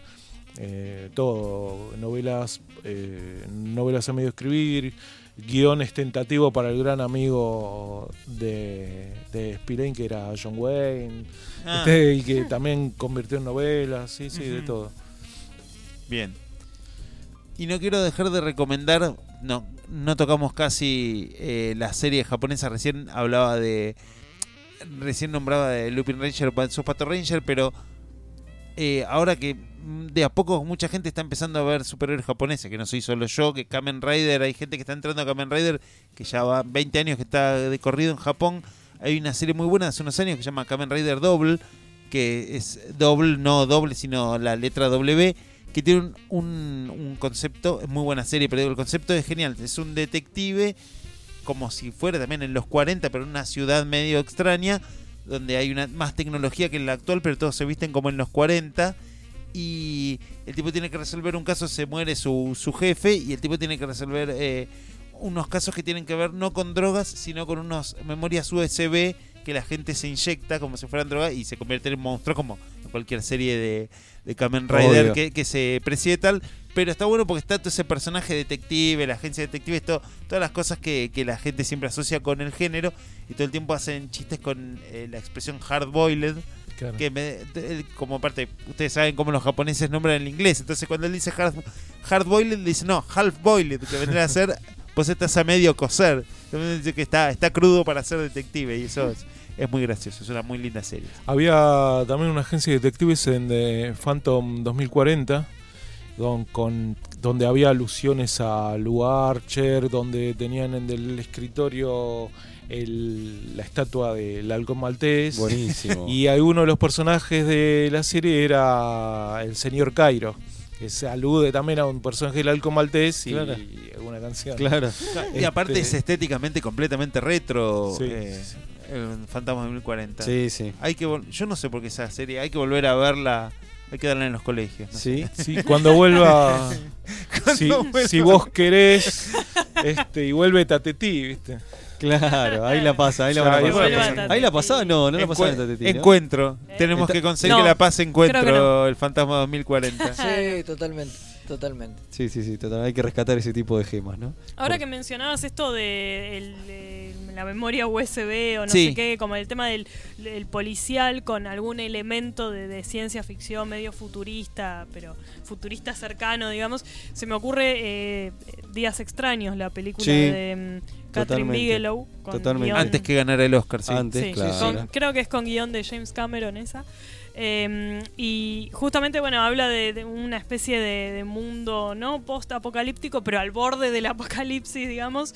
eh, Claro, que era- era en fe- 1999. ese era el festejo del- ese- transcurre en el, el 30 de Y había un- diciembre, digamos. había- no había un 31. tráfico de, de, De como- re- de de recuerdos como, como en. Johnny Memorix. Exacto. Ese es La un, de es Keanu un Reeves. tópico- es un tópico bastante común, el de la grabación de recuerdos. Bueno, Minority Report Sí, no claro. se basa en eso. Había Claro. una película, había una película similar. más vieja que, que grababan un tipo cuando moría y había toda una pelea por recuperar esa grabación. Bueno, en realidad Días Sí. Extraños tiene como un disparador por ese lado porque en realidad lo que te cuentan es que crearon una especie de dispositivo que vos te pones en el cerebro, digamos, y ves los recuerdos de otra persona eh, digamos, como si vos fueras esa persona desde ese punto de vista y además sentís las cosas que siente eh, esa persona en ese recuerdo. Entonces lo que te dicen es que se empieza a generar como una especie de mercado paralelo, de mercado Claro. negro, Claro. de explotar eso por el lado sexual. Entonces eh, lo utilizan para vivir experiencias este, más extremas, digamos. Y aparece toda una especie de misterio que también tiene que ver con, con un, un crimen, digamos, Claro. y que el personaje de Ralph Fiennes es el que lo, Claro. empieza a No investigar, hay- porque digamos, no pero hay hay- todo como una mafia, No un hay mercado de tipo de SNAF, o sea, sería el de SNAF de los recuerdos. bueno, está eh, eh, la película esta, la de Robin Williams también, Sí, que él es eh, el, el- editaba. el- el editor de, de- de los- De de las memorias para, para pasar en los velorios Sí. y, y descubre un asesinato Claro. y también se mete Sí, sí, A sí. investigar. En un, en un quilombo hay un sujeto, sí, hay una muy reciente de Netflix también, ahora no me va a salir el nombre, que básicamente es lo mismo, que capturan los últimos segundos, pero este asesino lo que hacía era es hackear la interfase de los tipos, entonces cuando indagaban en la memoria lo que el tipo veía era, era su propia muerte, veía por los ojos del Claro. asesinos a él muriendo. Porque el chabón le hackeaba la interfase, entonces nunca podían Claro. revelar su identidad Claro. Porque el chabón hacía eso. Claro, claro. Es una película de esta hora para ver en Netflix, ahora no me acuerdo Claro. bien Bueno, el ha- nombre. hay un capítulo de X-Files eh, que se llama El Ojo de la Mente, creo, eh, que es de una mujer ciega que empieza a ver a través de la vista de, de un policía, creo, o algo así, y empieza como a meterse en, en- en un misterio, digamos, en un caso policial, bueno, después aparece Mulder y Scully, eh, pero digamos que tiene toda una, una cosa así de ver a través de los ojos del asesino y entonces ayudar a resolver el misterio, digamos. Pero eso lo usaban en Millennium también. Sí. Sí, bueno, era Chris Carter, se robaba a sí mismo, era Obvio. legal. Bueno, me- En un, cap- en un capítulo de Ricky Morty hay un jueguito de arcade que vivís la vida de un tipo este y le recriminan a Morty porque el tipo es- sobrevive al cáncer pero sigue vendiendo alfombras. ¿Qué boludo? ¿Para Sigue qué? vendiendo alfombras. Claro, Claro. ¿para qué?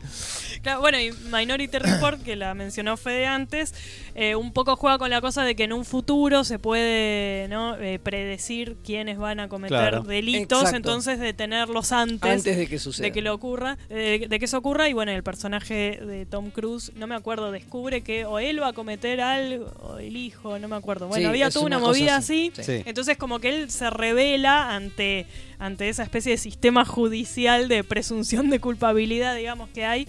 Eh, y también hay como unos, una especie de, de, eh, gente extraña flotando en unas piletas, que son los que Son avisan cuando, claro, son Claro, como unos psíquicos, psíquicos. que los llaman, no me acuerdo Claro. cómo, como si fuera profetas o algo así. Eso está en la novela Y- original de Dick. de Claro, Philip porque es de Philip K. Dick, eh, sí.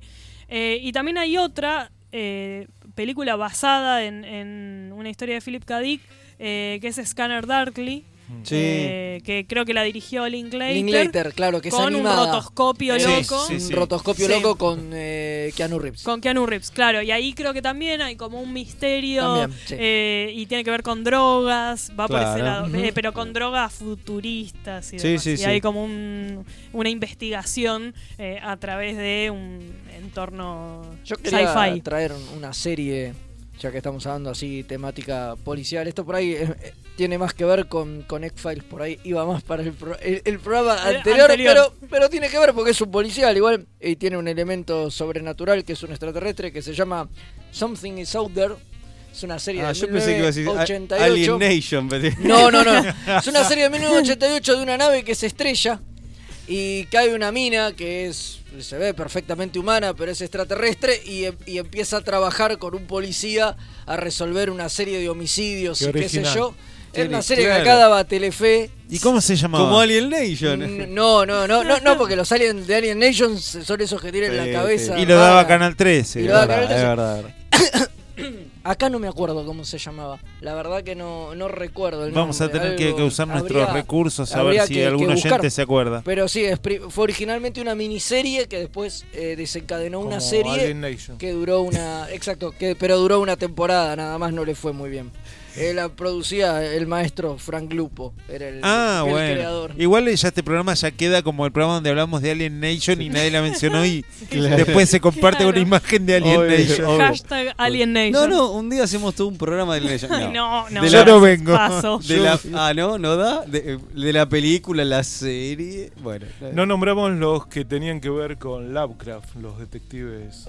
No, Seguro ya claro. lo nombrado en algún otro programa. No, no, pero es sí, se puede nombrar, claro, pero también mucha gente, en cuanto le menciones este tema, enseguida te habla de Casta Deadly Spell, Claro, eso. que es como una película de culto muy linda que yo sé que se dio por HBO cuando en los principios de HBO y mucha gente la, la recuerda de ahí y no la volvió a ver, que estaba en ese mundo como fantástico donde hay, es como unos 30 pero con criaturas fantásticas y demás y hay muchas referencias a Lovecraft. Eh, muy linda película. Hay Y- una dos que no he podido ver. Y hay una versión del caso de Charles Dex- Dexter Ward. Eh, oh, pará, ¿no, ¿no será esa? Bueno, no importa. A ver. No, capaz que es esa la que es No, el esa- caso de Charles Dexter ¿No Ward, será, pero... ¿no será Alien Nation? No. siempre, siempre vamos a Alien Nation. ¿sí? Todo termina así. Este, bueno, entonces agendamos. Eh, ahora vamos a leer eh, algunos comentarios también de, de oyentes eh, que nos iban tirando. Sí, nos hablaron títulos. mucho de Total Recall, por ejemplo, que no le hemos Sí. mencionado hasta ahora, o El Bueno, Vengador Claro. del Futuro. Está bien, está bien. Bueno, es un caso. Yo creo que también Gataka tiene en Sí, un momento, si está, bien es está entrando. Están Disculpen, disculpen, está entrando entrando un mensaje telepático. No, Gataka no tiene como ese juego que empieza siendo una película Sí. que habla sobre una cosa y después se va como convirtiendo en otra. El personaje tiene como una misión de, de infiltrarse y me acuerdo este que se pone la huella digital Claro. del otro. Bueno, Sí, sí, sí, es como un mundo en el que dividen a la gente, ni bien nace, entre bueno quienes van a triunfar y quienes y no. quienes no. Es como una especie de capitalismo un poquito más exagerado, pero no demasiado. Capitalismo al palo. Claro. Eh, y bueno, es una película que está bastante buena. Sí, sí, con sí. Jude Law, Ethan Hawke y Uma Thurman. Que en esa película, bueno, es que Uma Thurman y Ethan Hawke se conocen. Y el resultado es eh, La la, actriz de, esta de- de Stranger Things 2, Y- que es como la revelación de Y este año. Era una vez Exacto. en el oeste tiene un papelito. También tiene Sí, un es papelito. verdad, también. Bueno, En el nuestro- oeste dije en Hollywood. En En Hollywood, Hollywood, sí. sí. nuestros, nuestros oyentes eh, que colaboran mucho con nosotros, como Juan Zúñiga nos dice Total Recall, Cowboy Bebop, Hit Guy, perdón, Hit Guy J, que es un manga muy conocido de los 90, si no me equivoco, Tokyo Babylon, que me sorprendió porque Ah, que es mira. un clásico de Clamp, pero bueno, Hellblazer, bueno, sí, Sí, Constantine algún día claro. nos dedicaremos. Nuestra amiga Agustina Piñeiro nos dice Dark City, El Quinto Sí, Elemento, sí. Casta Deadly Spell, que la acabamos de nombrar. Sí, The Wicker Man, peliculón con Uh. Christopher Lee. peliculón. The Shadow, pero puede ser, sí, porque The Shadow, la película es bastante. toma elementos como Sí, bastante tiene el- elementos fantásticos. Fantásticos. La saga de Nightwatch, ya Nightwatch no sé qué es. Eh, perdón, chicos. Se me escapa eso. ¿eh? Vamos a tener que preguntar. The City and the City, serie, no sé qué es. Y vamos a tener que averiguar para el próximo. La The próxima vez que City and the City es Sí. una novela. No, no me sale. Es, es una novela donde hay dos ciudades que están. eh, que viven en, en- eh, viven muy cerca, pero sus habitantes no se. No se cruzan. no se cruzan, no se tratan, incluso están bajo diferentes jurisdicciones. Y, Ah, mira. y si Yo pensé que era como Tierra 1 y Tierra 2 con Flash y eh, Barry Suena, y High Garrick. suena como a Neverwhere de Neil Gaiman también. Solo que están en el mismo lugar, pero son Bueno. como dos mundos que no se. Bueno, lo, vamos a buscar todo eso. Y Miguel Ángel Covarrubias dice Dread. Entiendo que la última película de Jazz Dread. Qué Robocop. lindo. Y dice, en Robocop. Cloud Atlas, uno de los personajes de Hal Berry es reportera investigadora. Es cierto. Es verdad. Y nos dice Batman de Nolan, hablamos mínimamente de Batman de Nolan Bueno. cuando Sí, dijimos sí, por qué Batman no era un amigo de la Yuta. Claro. pero Igual bueno. O no tanto. Igual Robocop. bueno, Gracias a todos. Ro- este, Ro- Sí, bueno, Robocop es con policía. sí. Claro. Sí, Bueno, sí. está bien. Yo veía la serie de los 90. y- Yo también. ¿Cuál de todas? La, La- la serie de Está- los serie. 90. no, no, está la serie con actores. No, las no, no, dos digo o tres No, la series serie animadas. animada. Hay como dos o tres. No, si no, había una equivoco. serie con actores. Sí. Que había un villano Ah, recurrente sí, que siempre verdad. pedía que no le peguen en la Sí, cara, como sí. el doctor Sivana. Claro. Sí, sí. No, yo me acuerdo de la serie que pasaba el Magic, que tenía 13 capítulos, Claro. que es la famosa serie que no le hicieron una segunda temporada porque querían hacer Pride of the X-Men. Ah, Con, con el pero vos decís dinero. la animada, la- la animada, que la era animada. animada. digo, Claro, sí. por ahí por lo menos una serie Que más. es una me serie que parece, fue ¿eh? muy exitosa, pero cuando iban a hacer la segunda temporada dijeron, no, lo mejor usemos esta plata para hacer el piloto de Pride of the X-Men Y no. y, nunca Y salió no. de ahí. Sí, sí, Robocop este estaba bastante bien la serie animada, la producida, ten- tenía que ver Marvel, por eso. Murphy. Claro. De hecho, la serie con actores estaba pensando que el piloto se dio, se editó en video como Robocop 4. Sí. Claro. Claro, Sí, sí, sí, eso sí. sí, sí, sí, Robocop Totalmente. 4, estaba por decir eso. Sí, dale, hay otra Qué serie horror. animada de Robocop, ¿eh? Robocop en los en de comandos. Ah, pero es unos años después. Sí, Pero sí. es posterior. Tiene- pero principio, tiene principio otro del nombre. 2000, ¿no es? Tiene nombre no sé qué, Force. Vamos Sí, a tener que buscar. y la- Y que estaba como dibujado de una forma Horrible, más voluptuosa. Ah, para que vos decís es de los 80, es de fines de los 80. La que más le dice, Claro, sí. sí. Sí, sí, sí, no, digo la, la siguiente. Sí, la, la que acá se estrenó en Canal 7 le da un programa que conducían eh, Carlitos Balá y Margarito Tereré. Es lo único que voy a decir al respecto. Wow. Y lindo. Robocop. Tenía- Alguien no, se Ese pegó es un viaje. Ese es un crossover. Sí, Sí, sí, sí, sí. Teníamos álbum de figuritas, obviamente. linda droga. Ya que no me piques, no me pises la cola, sí, sí, sí, sí, sí, sí. Claro, ese tipo de cosas. Bueno, también hay una versión, eh, va, la película se llama La bestia debe morir, pero no es una versión de la novela de, De Nicolas Blake. no es eso, sino es una película de hombres lobo con eh, Peter Cushing, que tiene dos películas de hombres lobo, pero Vamos. esta es una, y que es un whodunit con un hombre lobo. De Amicus, ¿no? Sí, sí.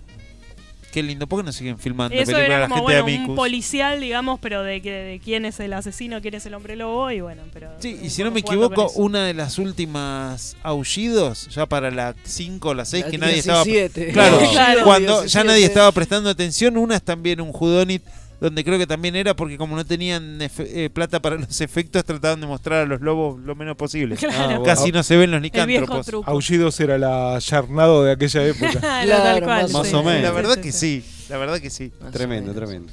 Qué Bueno, bueno. mencionamos Bueno, una cantidad un poco aberrante sí, de sí, sí. cosas. Y otra Ya la gente sí que está con el anotador ahí anotando tiene mil cosas para ver. Sí, ya Sí, se sí, mató con la viroma. O, pa- o para no ver. O para decir esto nunca. Lo La- recomiendan ellos, así que no. La que seguro se anotaron es eh, Alien Nation. Alien Nation no Sí, vio, este, el programa ¿Quién te especial. está pagando a vos, Ah. Leo Rubio? No, no, no, pero posta, para esa- que esta serie que yo digo hay que buscarla porque era muy buena. Me acordaba de un Repetí el nombre en Se inglés. llama Something Out There. Listo. O sea, algo allá afuera. Listo, De. Fievel sería, Y más o menos. Nada, y había un capítulo con un muñeco de ventrílocuo que le hablaba a un asesino y lo obligaba No. a matar y qué sé yo. Como y el capítulo de Alf. Muy bueno. Sí, Claro. Sí, Claro. y como. Era una, muchas especie, películas. era una especie de X-Files antes de X-Files. Bien, bien. Bueno, lo vamos a tener que buscar. Eh, Eh, va a ser nuestra, Ah, para Bueno, cuando- en X-Files el recurso de algo que le habla a la gente para que mate a otra gente es algo que se usó creo que al menos tres veces en cada O temporada. sea, Y que los aliens tenían sexo tocando las palmas de sus manos. De eso me acuerdo. Pero eso es algo que más viejo es un juego es un chiste. de es chicos. un chiste, exacto, del chiste ese. Entonces, por eso a mí me quedó esa serie grabada en la pero memoria. bueno, el título está, no sabemos cómo le pusieron acá en castellano. No pero- me acuerdo, pero. Pero bueno, no eh, importa, se se el- vamos a vamos investigar. Seguiremos investigando. Una de las que. No, no importa, no. no, Me- dale, me no te pasó- reprimas, ya a esta By. White, White Night. Ay, sí. Sí, ¿Cómo nadie se acuerda Todos de esa? las noches de Baywatch. Claro. Las noches de Baywatch. Cuando... Baywatch by Night, cuando era el, el, el rip-off de Baywatch, que era con Coso de Noche, con el amigo que era policía, resolviendo casos policiales. bueno. Era Es muy bueno la, las primero ¿Y había menos ropa que de día? No, había más y no había casi minas ni nada. Lo que pasó es que- David Hasselhoff y el, y el negro. Empezaron a competir con Nick File, creo. Y No. empezaron a meter casos sobre de, Qué de- bueno. con temas sobrenaturales. No, no, sí, quiero sí, verla sí. ya, quiero Sí, verla sí, ya. primero El fantasma de la playa era era. policial. Claro. El fantasma de la playa, el Vi, tiburón Claro. fantasma. vi un, vi un Suena como par, Scooby-Doo de pronto, ¿no? vi un par de capítulos, pero no, no llegué a lo sobrenatural. Sí, sí, es genial. Qué lindo. Bueno, ya tienen como para ver por los próximos tres años. Más O o hasta el mes que viene que volvamos con un especial que prometemos va, va a armar polémica. Los animales más locos No, mundo. ese- ese es noviembre. Tenemos, Ah, tenemos, bueno. tenemos un... Mes del animal. No, Sí, tenemos no, no. Un programa especial elecciones. Sí. Opa. Ya lo hablamos, Fede. Ya esto, Sí. Todo esto está en el grupo de No, WhatsApp. no sé si lo Ah, hablamos. no sé, a mí Sí, se lo me borran las cosas, sí. pero no del celular, vamos sino a- de la mente. Vamos a conseguir que Entonces nos es muy viralice. Vamos a conseguir que Radio Cut eh, de este Buenísimo. programa aparezca en, Buenísimo. Diario registrado. Bueno, les agradecemos mucho a todos los que nos han escuchado, a Fabio Blanco por Gracias. haber eh, participado, a Mixtape Radio nuevamente por habernos aguantado durante todo este tiempo hablando de boludeces. A Gonzalo por el aguante. A Gonza Grande, por el aguante Gonza. por tener que escuchar todo esto eh, Sí, sí. sin Y poder so- y editarlo, sobrevivir. sin poder adelantarlo. Eh, bueno, y nos encontraremos de nuevo entonces la, el mes que viene, casi digo la semana que viene, el mes que viene eh, con otro podcast eh, temático de recuerdos del futuro. Gracias a todos y hasta la próxima. Hasta la próxima. Chao. Adiós. Chau. Hoy